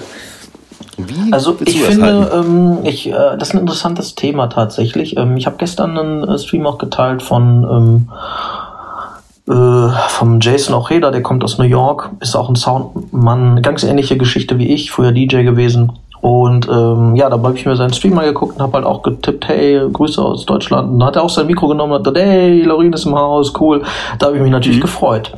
Genau. Ähm, mhm. Und deswegen finde ich das ähm, es ist wie bei allen Dingen, wenn es passt zu dem, was du machst, finde ich das in Ordnung. Ich finde es tatsächlich auch in Ordnung, sein Telefon da liegen zu haben und schnell zu lesen und zu antworten, weil die soziale Interaktion, die im Club sonst durch Blicke alleine stattfindet, äh, mhm. und durch Körpersprache ist ja nicht mehr gegeben. Das heißt, wir müssen diese neue Ebene aufmachen und das ist halt der Chat. Ähm, mhm Also ich denke, es, wenn es noch keiner macht, dann habe ich jetzt eine tolle Idee für alle App-Entwickler.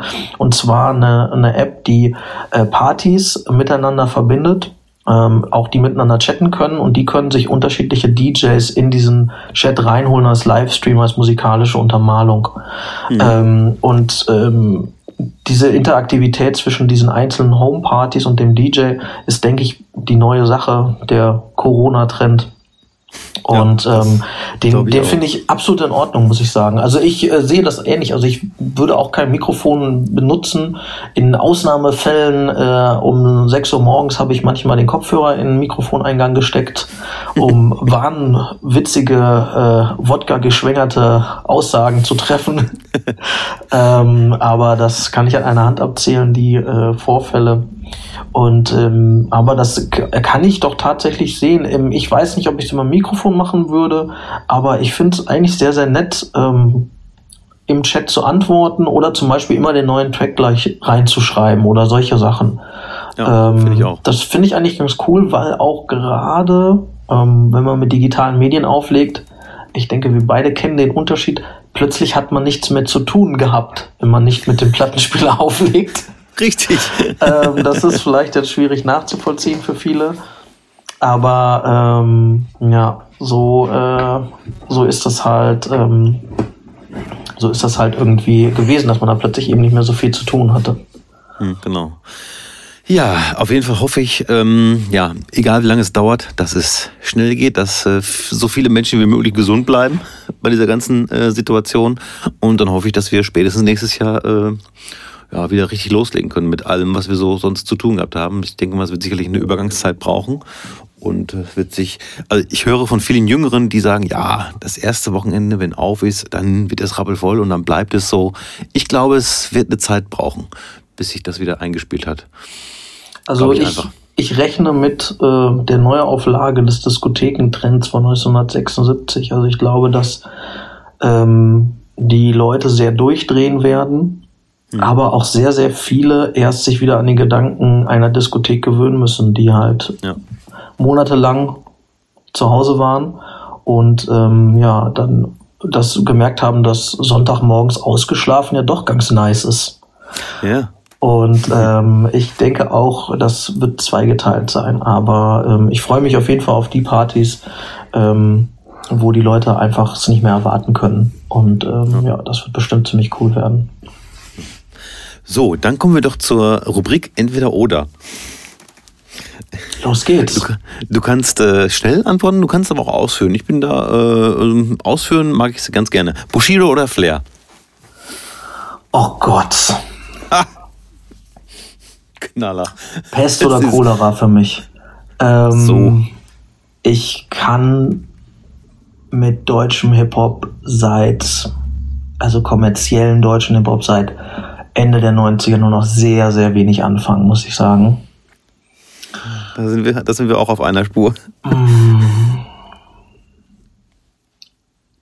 Tatsächlich wohl doch eher Flair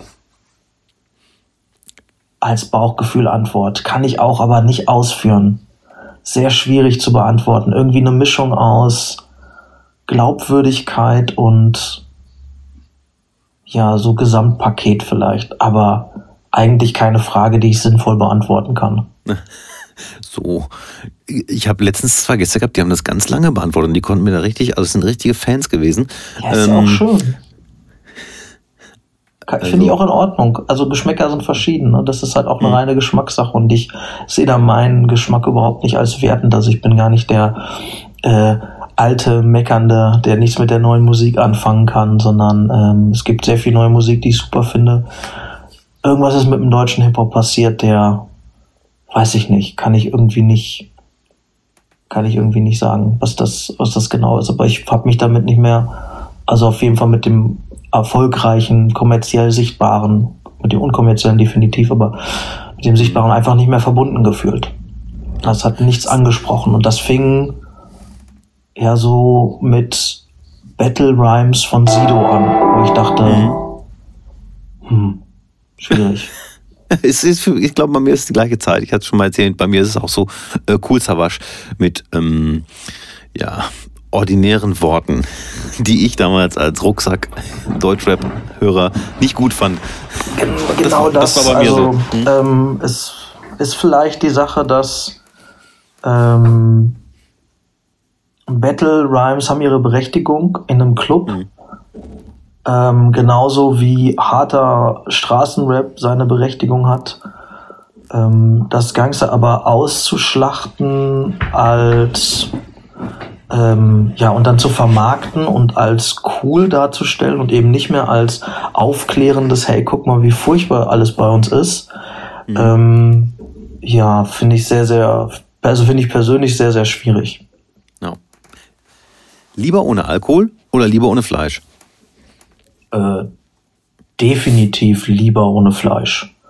Ja. Ähm, ich bin eh kein großartiger Fleischesser. Also wenn einer sagt, oh, ich lade dich mal auf ein Steak ein, dann ist bei mir eher, oh Gott, als äh, oh lecker. Ähm, ich liegt vielleicht auch daran, dass ich ähm, ohne viel Fleischkonsum aufgewachsen bin. Also bei uns war es ganz normal, dass es kaum Fleisch gibt. Mhm. Ähm, und deswegen, ich esse gerne und auch mit Heißhunger gutes Fleisch. Ähm, aber ich habe mal für mich selber die ähm, Regel erstellt, dass ich nur so viel Fleisch essen möchte, wie ich ähm, durch Hinterherrennen und Erlegen ähm, selber generieren kann. Und okay. da ich zu den Menschen gehöre, die tatsächlich schon mal hinterhergerannt und erlegt haben, ähm, weiß ich, dass das doch ziemlich äh, schwierig alles ist. Ähm, okay. Und deswegen esse ich doch äh, relativ wenig Fleisch. Ich würde mal sagen, so vielleicht ein, zweimal die Woche maximal. Ja, und das war bei uns damals, also auch als ich klein war, gab es gar nicht viel öfter Fleisch. Also vielleicht ein genau, bis zweimal die Woche. Ne? So. Das ist halt und bei uns auch so gewesen. Und ähm, ja. ja Alkohol äh, trinke ich gerne. Ähm, hab dann äh, ja irgendwann, aber ich habe nie, der hat nie bei mir irgendwie zum Glück Einzug in den Alltag gehalten, sondern er war immer im, mit dem Club und dem Job verbunden. Ähm, und deswegen, ich ähm, trinke im Alltag auch kein Alkohol, also ich trinke kein Feierabendbier und sonstiges. Ähm, jetzt zum der Corona-Zeit habe ich mir hin und wieder mal was gegönnt, ähm, aber auch da ähm, sehe ich tatsächlich auch mit ein bisschen Unbehagen, wie viele Leute da jetzt sagen, hey, und sie trinken so viel Wein und sowas, wo ich mir denke, ja, ist halt jetzt auch nicht so super, ne? Ja, und, da ähm, habe ich, hab ich auch schon Basti M. angeschrieben. Das äh, werde ich auf jeden Fall fragen, wenn ich ihn äh, morgen Abend interviewe, weil er jeden Abend Wein trinkt. Ich so, Basti M., wirst du jetzt zum Heimalkoholiker? Das genau. werde ich ihn auf jeden Fall fragen. Ja, weil, äh, ich, ich, äh, ich habe es eben. ich äh, habe es, ich, ich mag es leider nicht. Ich habe versucht in den letzten Wochen, weil ich ähm, Einschlafprobleme habe, habe ich versucht mit Wein, weil wurde mir auch als Tipp gegeben, das irgendwie zu lösen. Äh, ist für mich keine Lösung. Ist für mich absolut keine Lösung. Ähm, schmeckt mir wenig und hilft gar nicht. okay. Also vielleicht liegt es aber auch daran, ich mag ja keinen Alkohol, weil ähm, das ist mir als zu bitter. Und vielleicht hätte ich schweren Roten trinken müssen. Ich allerdings habe mich für äh, sehr süßen Weißen entschieden. Gut, das, äh, ja. Aber du wusstest es nicht besser. Bitte? Du wusstest es halt nicht besser und deswegen Eben. Ähm, es Eben. ist halt. Aber generell, ähm, das ist auch so was, was ich nicht verstehen kann, dieses, also du kannst ja garantiert ein sehr langes Lied von singen. Ähm, ich habe ja auch immer in meiner Auflegezeit lange Pausen vom Alkohol gemacht, um mal so mhm. zu gucken, warum ich den noch trinke. Ne? Also ich habe mal jedes Jahr mindestens drei Monate Pause gemacht am Stück. Und ähm, das fand ich mal total erschreckend, wie aggressiv man dann dazu aufgefordert wurde, was zu trinken. Also das ist halt wirklich ein totales Problem, finde ich das auch. Also ich, wie, wie furchtbar das sein muss, wenn man wirklich Alkoholiker ist und wie sehr ein die Gesellschaft dazu zwingt, wenn du Spaß hast zu trinken. Ich finde das furchtbar. Also wie gesagt, mhm. ich trinke gern und ich trinke auch gerne mal eine beim Durst. Aber ähm, das finde ich sehr, sehr unheimlich so, dass man, ja. man muss bei gesellschaftlichen Anlässen Alkohol trinken. Und stelle sich mal vor, da wird sich einer ein Joint bauen, was los wäre. Ne? Mhm. Alle würden durchdrehen und oh mein Gott. Und äh, ja, und Alkohol ist dann halt immer in Ordnung. Also finde ich mhm. ganz komisch. Vielleicht liegt es aber auch an diesem Club-Kontext, aus dem ich komme, wo ich einfach mit sehr vielen Leuten zu tun habe, die sehr viele verschiedene Substanzen genommen haben, teilweise auch gemischt haben. Und ich einfach für mich realisiert habe, dass tatsächlich Alkohol nur da ein Teil ist, der damit reingehört und weder weniger schlimm noch mehr schlimm ist. Also mhm. Ähm, ist für mich da, ähm, ich kann nicht sagen, dass ich jetzt Alkohol weniger schlimm finde als irgendwelche synthetischen Drogen oder ähm, irgendwelche natürlichen Drogen. Ähm, ich, man muss da bei allen Sachen schon ein bisschen aufpassen. Ne? Richtig. Und es ist super anstrengend. Gerade wenn man keinen Alkohol trinkt äh, im Club, so wie ich. Also ich sage halt als Ausrede immer, ich muss fahren. Ja, weil diese ja. Diskussion, äh, ich trinke keinen ja, Alkohol, weil oder ne? Ne, es schmeckt mir nicht oder sonst irgendwas, dann kommt irgendwie ja ein.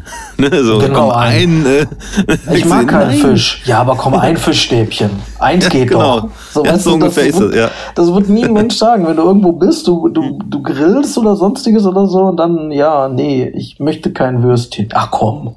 Mhm, ich esse kein Fleisch. Ja, komm, aber Würstchen, das ist ja gar kein echtes Fleisch. So, so. ich kann das einfach nicht mir fehlt da komplettes Verständnis für. Echt, das. Naja. Habe ich letztens noch äh, lustig. Kennst du eigentlich auch noch Mike T? Der hat ja früher im Stereo auch aufgelegt.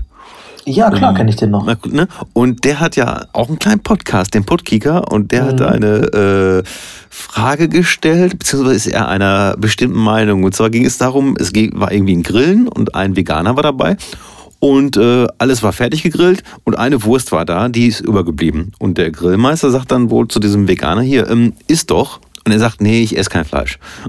Und dann meinte Mike T wohl, das wäre ja ein totales Dogma und Quatsch, wenn der Veganer jetzt die Wurst nicht essen würde, weil sonst würde man sie ja wegschmeißen. Und da war ich, bin ich halt komplett anderer Meinung. Und ja. auch viele andere Veganer waren eine andere Meinung, obwohl ich ja kein Veganer bin. Aber das war so, wo ich dachte, nein, Mike, das, ja. da kann ja der Veganer nichts für, weil äh, ne, das ist irgendwie so, äh, wow, das finde ich halt ein Alkohol auch. Das ist schon wirklich komisch. Also ähm, mir passiert es ja auch bei dir auch immer wieder, dass ich dich immer wieder frage, was möchtest du trinken oder dir auch ein Getränk anbiete, aber ähm, dann immer sehr schnell zurückrudere, falls du dich erinnern kannst, ähm, weil ja wie gesagt ähm, meine Erinnerung an Diskothekennächte dunstig ist mhm. und äh, dererlei Informationen dann doch verloren gehen. Ähm, ja. Also ich kann mich daran zwar daran erinnern, welchen Tra Hochtontreiber ähm, die Diskothek vor 15 Jahren hatte, aber ob der Dezibel trinkt oder nicht, das, das äh, ist leider, äh, kommt dann immer erst in dem Moment, wo du sagst, so, nee, ich trinke nicht. Ach ja. ja. Meistens wird es dann je nach Zustand von mir kombiniert mit selber Schuld oder ja. gelassenen, darf ich dir denn ein Wasser bringen? so, genau. Und das äh, nehme ich natürlich gerne an. Vor allem, seitdem ich nicht mehr rauche, äh, trinke ich auch viel mehr Wasser und weniger Sehr Cola. Gut. Gott sei Dank. Ja. Ja, das habe ich komischerweise geschafft. Ähm, wenn du ähm, zu einem Auflegen eingeladen wirst, würdest du dich für Vinyl oder lieber CD-USB entscheiden? Ähm, ich habe mir eine ähnliche Frage vor gar nicht allzu langer Zeit gestellt oder wurde mir gestellt und die hieß, wenn du deine komplette digitale Musiksammlung, vorausgesetzt man besitzt diese, mhm. als Vinyl haben könntest, würdest du tauschen wollen? Hm. Und ich habe sehr, sehr lange darüber nachgedacht und bin immer noch nicht weiter. Ähm, ich persönlich glaube eher nicht. Ich glaube eher, ich würde, um dann deine Frage zu beantworten, eher digital bevorzugen. Hm. Ähm, aber auch nicht. Also wenn ich das prozentual ausdrücken will, bewegen wir uns hier in einem 60-40 Verhältnis vielleicht pro digital. Ähm, die zusätzlichen Möglichkeiten gefallen mir einfach sehr gut. Ich kann mich einfach sehr, sehr lebhaft daran erinnern, wie, wie sehr ich mir gewünscht habe in der Vinylzeit, aber wenn du den Anfang jetzt von dem Track einfach loopen könntest, wie fett wäre das? Ja, ja, das stimmt. Und mhm. das kann ich jetzt einfach und das erweitert meine Möglichkeiten, meine Kreativität so ungemein und ähm, ich liebe das Auflegen mit dem Vinyl. Es ist für mich tatsächlich auch das spaßigere Auflegen, sehr selbstsüchtig. Also nur für mich ist es spaßiger, mhm. auch belohnender. Ähm, aber äh, ich glaube, ich bevorzuge im Club das digitale Auflegen. Okay, ja. Äh, kann ich äh, auch unterschreiben. Gerade ähm, mit Q-Punkten und Loops kann man schon äh, sich Sachen einfacher machen oder halt auch schöner und verlängern und so ein bisschen was Neues gestalten. Und, und gerade äh, wenn man weiß, wie es war ohne, Mhm. Wie nervig mhm. das war, wenn du dann beim Zurückspulen nicht sofort den Punkt gefunden hast und dann war der Mix halt nicht so. Und ah, das ist halt einfach, ja, kann man jetzt sagen, das hat was mit äh, Können zu tun, aber Fehler passieren einfach und ich finde es irgendwie ein bisschen angenehmer, wenn die Fehler, äh, ja, wenn die nicht so häufig passieren wie halt sowas oder die Nadel Richtig. springt und so weiter. Das ist, man, also, oder ich habe da oft den Eindruck, dass die jüngeren DJs sich das so ultra romantisch vorstellen. Es spielen natürlich auch heutzutage noch viele Leute mit Vinyl, mhm. aber ähm, gerade dieses wenn man jetzt sagt, man dieses handwerkliche Auflegen, wo du dann halt einfach abliefern musst und so, ah, es hat auch alles Spaß gemacht, aber hm. wie gesagt, die Frage bleibt, ich könnte sie nicht beantworten, ob ich meine Digitalsammlung in Vinyl haben möchte. Also wenn mir die Frage gestellt würde, würde ich erstmal meine Sammlung, meine digitale aufräumen. Weil ich glaube, ich bräuchte dann, äh, ich ja. bräuchte dann zum Beispiel nicht diese hässlichen 2012er äh, Elektro-Ascher David Getter Dinger, die bräuchte ich, glaube ich, nicht auf Vinyl. Und habe ich damals halt auch gespielt. Und äh, wie Dennis, äh, DJ Dennis mal sagte, ich hätte die größte Pitbull-Sammlung der Welt. Und damit meint er nicht die Hunde, sondern. ah, mir ist schon klar, was er damit meint. Von daher müsste ich da, glaube ich, äh, sortieren und dann, ja, aber wie du schon sagst, beim Auflegen äh, technisch macht es auch einfach sehr viel Spaß mit ähm, Loops und Q-Punkten zu arbeiten. So, Club oder Bar? Ich habe das geändert, weil ich habe sonst immer gesagt Club oder Kneipe und wurde bepöbelt, weil Kneipe und Bar wäre ja was ganz anderes. So. So. Ähm, und privat meine ich jetzt, ne? Also äh, nur zum privaten Ausgehen. Äh, Club. Ja, so. Ohne vollkommen. Äh, hm. Also ich bin. Ich, ich rede ja nicht so gerne, auch wenn das immer den anderen Eindruck hat, aber tatsächlich bin ich ähm, so ein bisschen äh, Kontaktscheu ist genau der falsche Ausdruck. Ich habe da eine ziemlich schwierige, also ich bin gern unter Menschen und ich stehe mhm. gerne im Mittelpunkt, aber ich habe gern meinen Freiraum. Deswegen ja. bin ich ja DJ geworden, sage ich immer spaßeshalber. Ähm, mhm. Und ähm, ich, also ich bin reiner Clubgänger. Eine Bar selber reizt mich überhaupt nicht. Also vielleicht vorher mal was trinken, ähm, aber dann bin ich einfach auch viel zu sehr, ich möchte mich zur Musik bewegen, Mensch. Und mhm. ähm, Wobei auch da der Club sehr passend sein muss. Also der, ähm, ich kann mal in den Techno-Keller gehen, ähm, aber generell mag ich doch schon lieber den etwas schöneren Club, wo es nicht mhm. so schäbig ist. Aber nee, also in der Bar versacken oder so, da bin ich überhaupt nicht der Typ für. Also spätestens, ich kann auch nicht lange Bier trinken oder auch nur ein Getränk, dann kommen relativ schnell die Shots dazu und dann muss ich mich bewegen und werde komisch. Und mhm. ähm, ja, da ist der Club schon das, das Ding der Dinge für mich. Ja, ist bei mir auch. Ich will gute Musik hören und ähm, bin da auch, äh, muss, muss ich nicht viel reden, muss mich nicht viel unterhalten. Ich genieße dann die Musik und das ist dann gar nicht so DJ-Polizeimäßig, dass ich Ach, mir jetzt unbedingt, ne, Nein, äh, so, ne? Und selbst wenn der Übergang daneben geht oder so, genau, ja. Ja, wenn wir den DJ kennen, machen wir uns ausgiebig darüber lustig, ist ja klar. Natürlich, aber, natürlich man ähm, sofort in das Pult, so 5 Euro in die Mixkasse. Ja, aber äh, wenn man wenn man dann, ähm, wenn man das halt, äh, wenn man den DJ nicht kennt, ist mir das sehr, sehr egal. Also mir geht's da viel mehr darum, einen schönen, eine schöne Nacht zu verbringen und eben, äh, um an den Anfang anzuknüpfen, da auch den DJ zu supporten. Also ich bin dann mhm. eiserner, eiserner DJ-Kämpfer und ähm, mache da halt ähm, ja, geht dann halt auch auf die Tanzfläche und bleibt dann auch da, obwohl es für mich vielleicht gar nicht so super gefällt und hab dann auch so Gedanken so hm, langweilig.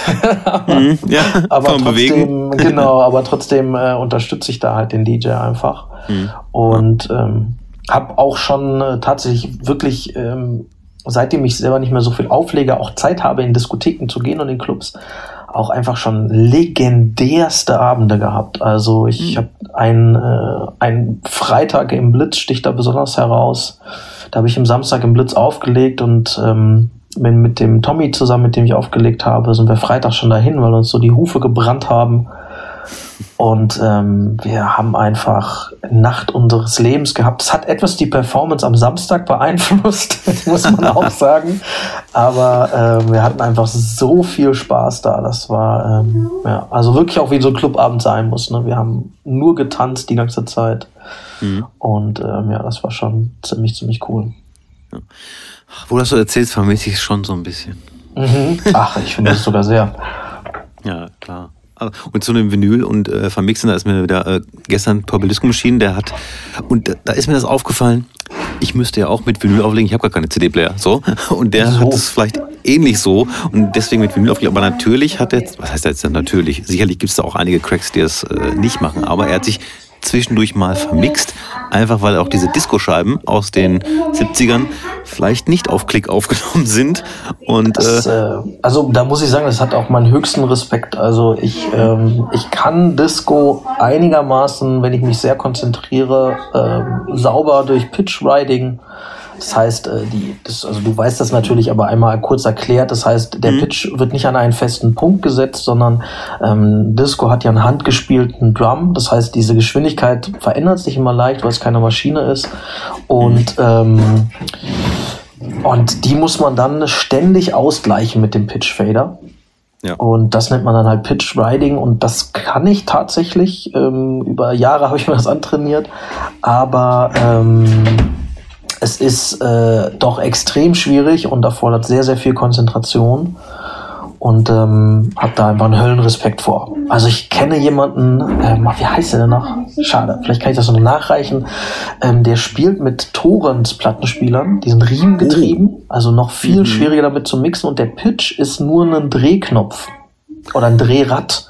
Und damit ja. mixt der perfekt Disco auf drei Plattenspielern, auch über YouTube zu sehen. Wahnsinn. Also ich sitze davor und viele sagen, es ist langweilig. Ich denke mir nur so, das ist gerade Handwerk, Kunst in Perfektion. Genau. Und selbst wenn er es auswendig gelernt haben sollte, was ich gar nicht glaube, sitzt das einfach so unglaublich, weil auf dem riemengetriebenen Plattenspieler die Platte loszulassen. Du kannst ja nicht anfassen. Du kannst alles nur über dieses toll. Kann ich genau. stundenlang mich drüber freuen.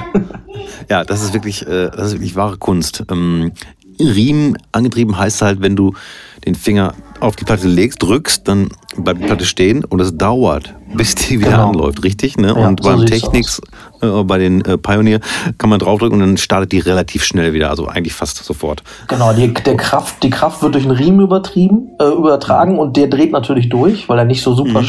straff gespannt ist. Und das andere ist ein Direktantrieb, da sitzt halt der Elektromotor direkt an dem Teller und läuft dann natürlich relativ schnell wieder an. Und das, dieser Direktantrieb hat ja erst ermöglicht, dass wir am Teller manuell die Geschwindigkeit erhöhen oder verringern können durch Anschubsen mhm. und Abbremsen. Das geht alles beim riemengetriebenen Plattenspieler nicht, weil wenn man da sein Fingerchen an den Tellerrand legt, dann bleibt er stehen. Mhm. Genau. Und, dann, und, wenn man den anschubsen sollte, dann hört man nur genau. dann ja. war's das. Ja, ist auf jeden Fall viel anstrengender als mit so einem schön direkt angetriebenen Früh- oder Spätaufsteher. Äh, Frühaufsteher, sogar ziemlich hm. brutal. Ähm, ich äh, habe das von meinem Vater geerbt, der dann später irgendwann um 4.30 Uhr aufgestanden ist. Ich hoffe, das bleibt mir erspart.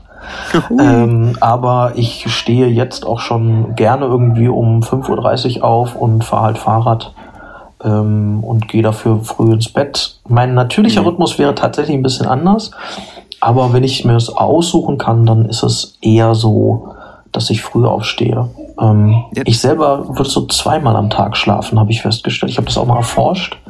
Es gibt da verschiedene Schlaftypen und ähm, ich äh, würde halt nachmittags einmal schlafen, zwischen 17 und 21 Uhr oder am Abend und dann ähm, das nächste Mal von äh, so, ein, ja, so morgens 6 bis dann so 12 und werde die ganze Nacht wach. Mhm. Das ist so mein das eigentlicher Biorhythmus. Wenn ich tatsächlich frei habe, dann muss ich auch sehr aufpassen, dass ich nicht da rein drifte.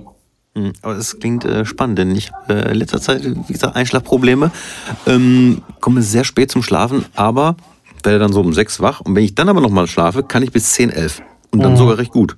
Ja. Wirklich strange. Aber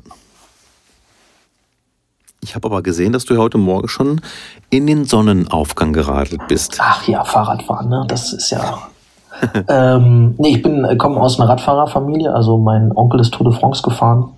Ähm, meine Eltern sind beide am Reiten gewesen, also auch irgendwo am, äh, also was mit dem Fahrrad zu tun, auch wenn es Pferde Haupts waren. Hauptsache Sattel. Ähm, genau, Hauptsache Sattel. Ich selber bin ja ähm, als Mongolenkind aufgewachsen, also ich konnte reiten, bevor ich äh, laufen konnte. Ähm, habe auch mehrere Trainerscheine und so. Also eventuell ist jetzt Corona die Zeit, um wieder zum Pferd zu finden. ähm, aber nee, Spaß beiseite. Ähm, Fahrradfahren war schon immer ein Thema für mich und das habe ich dann ähm, irgendwann wieder entdeckt. Ähm, es ist eigentlich Mountainbike-Fahren, was mir am meisten Spaß macht. Aber auch so ein bisschen Rennradfahren mache ich ganz gerne. Mhm. Und ähm, es gibt einfach nichts Besseres für mich, als den Tag zu starten, aus dem Bett, sich rauszuquälen. Der Wecker klingelt und du denkst einfach nur so, geht's noch? Äh, so heißt mein Wecker auch. Ne, mein Wecker hat einen Namen, der heißt geht's noch. Und ähm, nach Roman ja, Flügel benannt. Genau. Und dann äh, habe ich schäle ich mich aus dem Bett und ich finde alles vollkommen unerträglich. Der Trick ist halt ähm, aufzustehen, bevor der Kopf realisiert, dass man aufgestanden ist. Also ähm, mhm. ich nehme mir beim fast mein letzter Gedanke beim Einschlafen ist, dass ich mir sage, wenn der Wecker klingelt, bevor du den ausmachst, stehst du auf. Und das okay. funktioniert ziemlich gut. Also das heißt, ich stehe neben dem Bett und dann mache ich den Wecker aus. Mhm. Und dann bin ich ja schon raus. Und ja, äh, ja dann äh, ziehe ich mir meine Fahrradklamotten über, was immer ziemlich eklig ist, weil wie jeder gute Fahrradfahrer werden die so einmal im Monat gewaschen. Mm. Und ähm, ja, da ich noch nicht geduscht habe, passt das ganz gut. Und ähm, ja, dann, ähm, weil das Problem ist, warum man die nicht häufiger wäscht, ist, ich habe halt einen Satz meiner Lieblingsklamotten, mit denen ich am liebsten fahre. Und wenn ich die wasche, dann kann ich zwei Tage nicht fahren. Oh, das ist das Problem. Ähm, das soll keine Entschuldigung sein, sondern nur eine Erklärung. Dass das eklig ist, ist mir vollkommen bewusst. und ähm, nee, dann äh, schwinge ich mich aufs Fahrrad, also entweder Mountainbike oder Rennrad und fahre dann auch mh, mm, relativ locker. Mhm. Ich habe mir ähm, kurz vor der Corona-Krise vollkommen passend äh, ein, äh, ein E-Mountainbike gegönnt. Ähm, das macht mir sehr viel Spaß, ähm, weil es mir ermöglicht, halt auch zu fahren, wenn vielleicht der, ähm, die Motivation nicht so super da ist. Mhm. Ähm, also im Vergleich, ich kann mit dem E-Mountainbike, wenn ich jetzt sage, ich habe mal jetzt irgendwie zweieinhalb Stunden und ich setze mich da drauf, dann kann ich damit halt 40, 50 Kilometer fahren, während ich halt mit meinem normalen Mountainbike dann halt vielleicht 25 Kilometer fahre. Mhm. Okay. Und ähm, das ist halt einfach, und ich kann halt auch mehr auf Erkundungstour gehen. Und sonst mit dem normalen Mountainbike ist auch, ich fahre mal da hoch, um zu gucken, was da ist. Eher nicht so ein Thema, während das natürlich mit dem E-Mountainbike definitiv ein Thema ist, einfach mal irgendwo hochzufahren und mal den Weg zu erkunden. Mhm. Ähm, ist aber für mich eine ganz andere Sache. Also ich, es das heißt zwar Mountainbike, aber eigentlich müssten wir dafür einen neuen Namen finden für diese E-Mobilität, für diese E-Fahrräder. Okay. Weil sie sind keine Fahrräder. Also der, diese Tätigkeit ist zwar irgendwie gleich, aber doch was ganz anderes. Und so als wenn du vielleicht ein, das ist auch ein doofer Vergleich, aber einen, einen, einen Roller, eine Vespa mit einem, mit einem Rennmotorrad vergleichst. Also, okay. na klar haben die zwei Räder, aber dieses Fahrgefühl und warum man das fährt, ist halt so unterschiedlich, mhm. ähm, dass man das eigentlich unterscheiden müsste. Aber ich kann es nur jedem empfehlen. Also ähm, wenn ihr überlegt, euch mal ein E-Mountainbike, Fahrrad, sonst was zu kaufen, hm, ich kann da nur von schwärmen. Ähm, sehr unpassende äh, Entscheidungen, Retrospektive, aber äh, trotzdem ja. eine, die ich nicht bereue. Mhm. Ja, es ist, ähm, ich hatte mir auch noch äh, ein MacBook gekauft fürs Auflegen. Ja, Lol. Ja, sehr ja. gut, sehr gut, sehr gut. Sehr, sehr gut. Äh. Ja, aber Fahrradfahren tue ich auch sehr gerne. Auch gleich mit meiner Tochter zum Einkaufen. Sehr ähm, gut. Weil es einfach hier auch äh, relativ in der Nähe ist, so ein paar Kilometer. Und es ist, ja, wie, gesagt, wie du schon gesagt hast, das Wetter ist ja mega geworden. Ähm, Laurin, ich ähm, bedanke mich recht herzlich dafür, dass du äh, viele Fragen beantwortet hast, auch äh, sozusagen dein äh, Profiwissen kundgetan hast und äh, mir auch mal erklärt, wie ein Lautsprecher funktioniert. So, das weißt du nämlich jetzt. Das wird abgefragt nächstes Mal. Richtig, richtig. Ich freue mich, also ich habe mich nicht nur über deinen alten YouTube-Kanal äh, gefreut, sondern freue mich auch auf deinen neuen Auftrag Sound heißt der, oder wie? Nochmal? Genau, Auftrag Sound heißt der. Mhm. Und ähm, ja, das, äh, den gibt es zwar schon, im Augenblick gibt es da keinen Content drauf, der ist einfach nur als Platzhalter, damit, wenn ich jetzt da schon drüber rede, nicht irgendjemand auf die Idee kommt, den äh, sich zu schnappen, den Namen auf YouTube. Ah, okay. Und ähm, ja, da. Kann man, den, kann man den schon, kann man den schon äh, abonnieren? Den kann man schon abonnieren, genau, der ist schon da. Und ähm, wie immer freue ich mich ähm, über jedes Like und noch viel mehr über ein Abo. Ähm, das, ich bin zwar noch weit davon entfernt, damit Geld zu verdienen, das ist auch gar nicht der eigentliche Grund, aber ähm, so eine, ja, so ein Einfach, dass jemand sagt, mir gefällt, was du machst oder sogar sagt, hey, mir gefällt das so gut, dass ich alles von dir sehen möchte. Das freut mich natürlich sehr. Mhm, ja. Ich bin auf jeden Fall sehr gespannt. Werde gleich schon mal schauen, ob ich den Kanal finde und direkt abonnieren. Yeah. Und äh, ja, ich wünsche dir gleich, äh, vielleicht fährst du noch mal Fahrrad, auf jeden Fall noch einen wunderschönen Tag. Gruß, grüß deine Familie. Und äh, wir hören voneinander. Vielen Dank. Ja, mach's gut. Tschüss. Ich fand es mega spannend. Ich hoffe ihr auch. Wie gesagt, vergesst nicht, euch zu informieren, wie man wen unterstützen kann zurzeit. Jeder braucht Unterstützung, zumindest jeder aus dieser Branche. Es gibt viele Aktionen. Ich gehe davon aus, euer Lieblingsclub wird das auch haben, wie schon im Vorfeld äh, berichtet. Dropblog.de, da kann man Masken kaufen, um das Café Europa zu unterstützen. Am Freitag, ähm, das ist ja morgen, da kommt ein Live-Set von Tujamo, das er ganz allein im Café Europa gespielt hat. Das kommt morgen Abend um 20.30 Uhr, wird das äh, gestreamt. Ich glaube, das ist eine gute Sache, kann man sich mal reinziehen.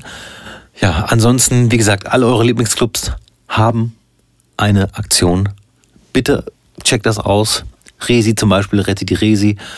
Ja, wie man mich unterstützen kann. Ach ja, Podcast hören, Ansonsten bereite ich hier alles vor für einen Livestream. Vielleicht schon in ein, zwei Wochen. Mal schauen. Wahrscheinlich wird es nicht so episch wie ein Livestream von Dario Rodriguez mit Greenscreen und unfassbar wilder Grafik im Hintergrund. Aber irgendwie habe ich schon Bock drauf. Das war schon irgendwie witzig. Natürlich mit den Bowlinger Super Sounds. Ja, der Name will wahrscheinlich sein Bowlinger Super Streams. Komm, ich meine, man muss ja nicht alles immer gleich übertreiben. Ah ja, sei es drum. Das wird vielleicht bald kommen. Auf jeden Fall wird es diese Woche, also am Wochenende, noch eine neue Folge geben. Und zwar mit Basti M. Die ist auch schon aufgenommen, sozusagen im Kasten. Und da freue ich mich auch schon drauf. Macht's gut. Alles kann, nichts muss. Der Bohlinger.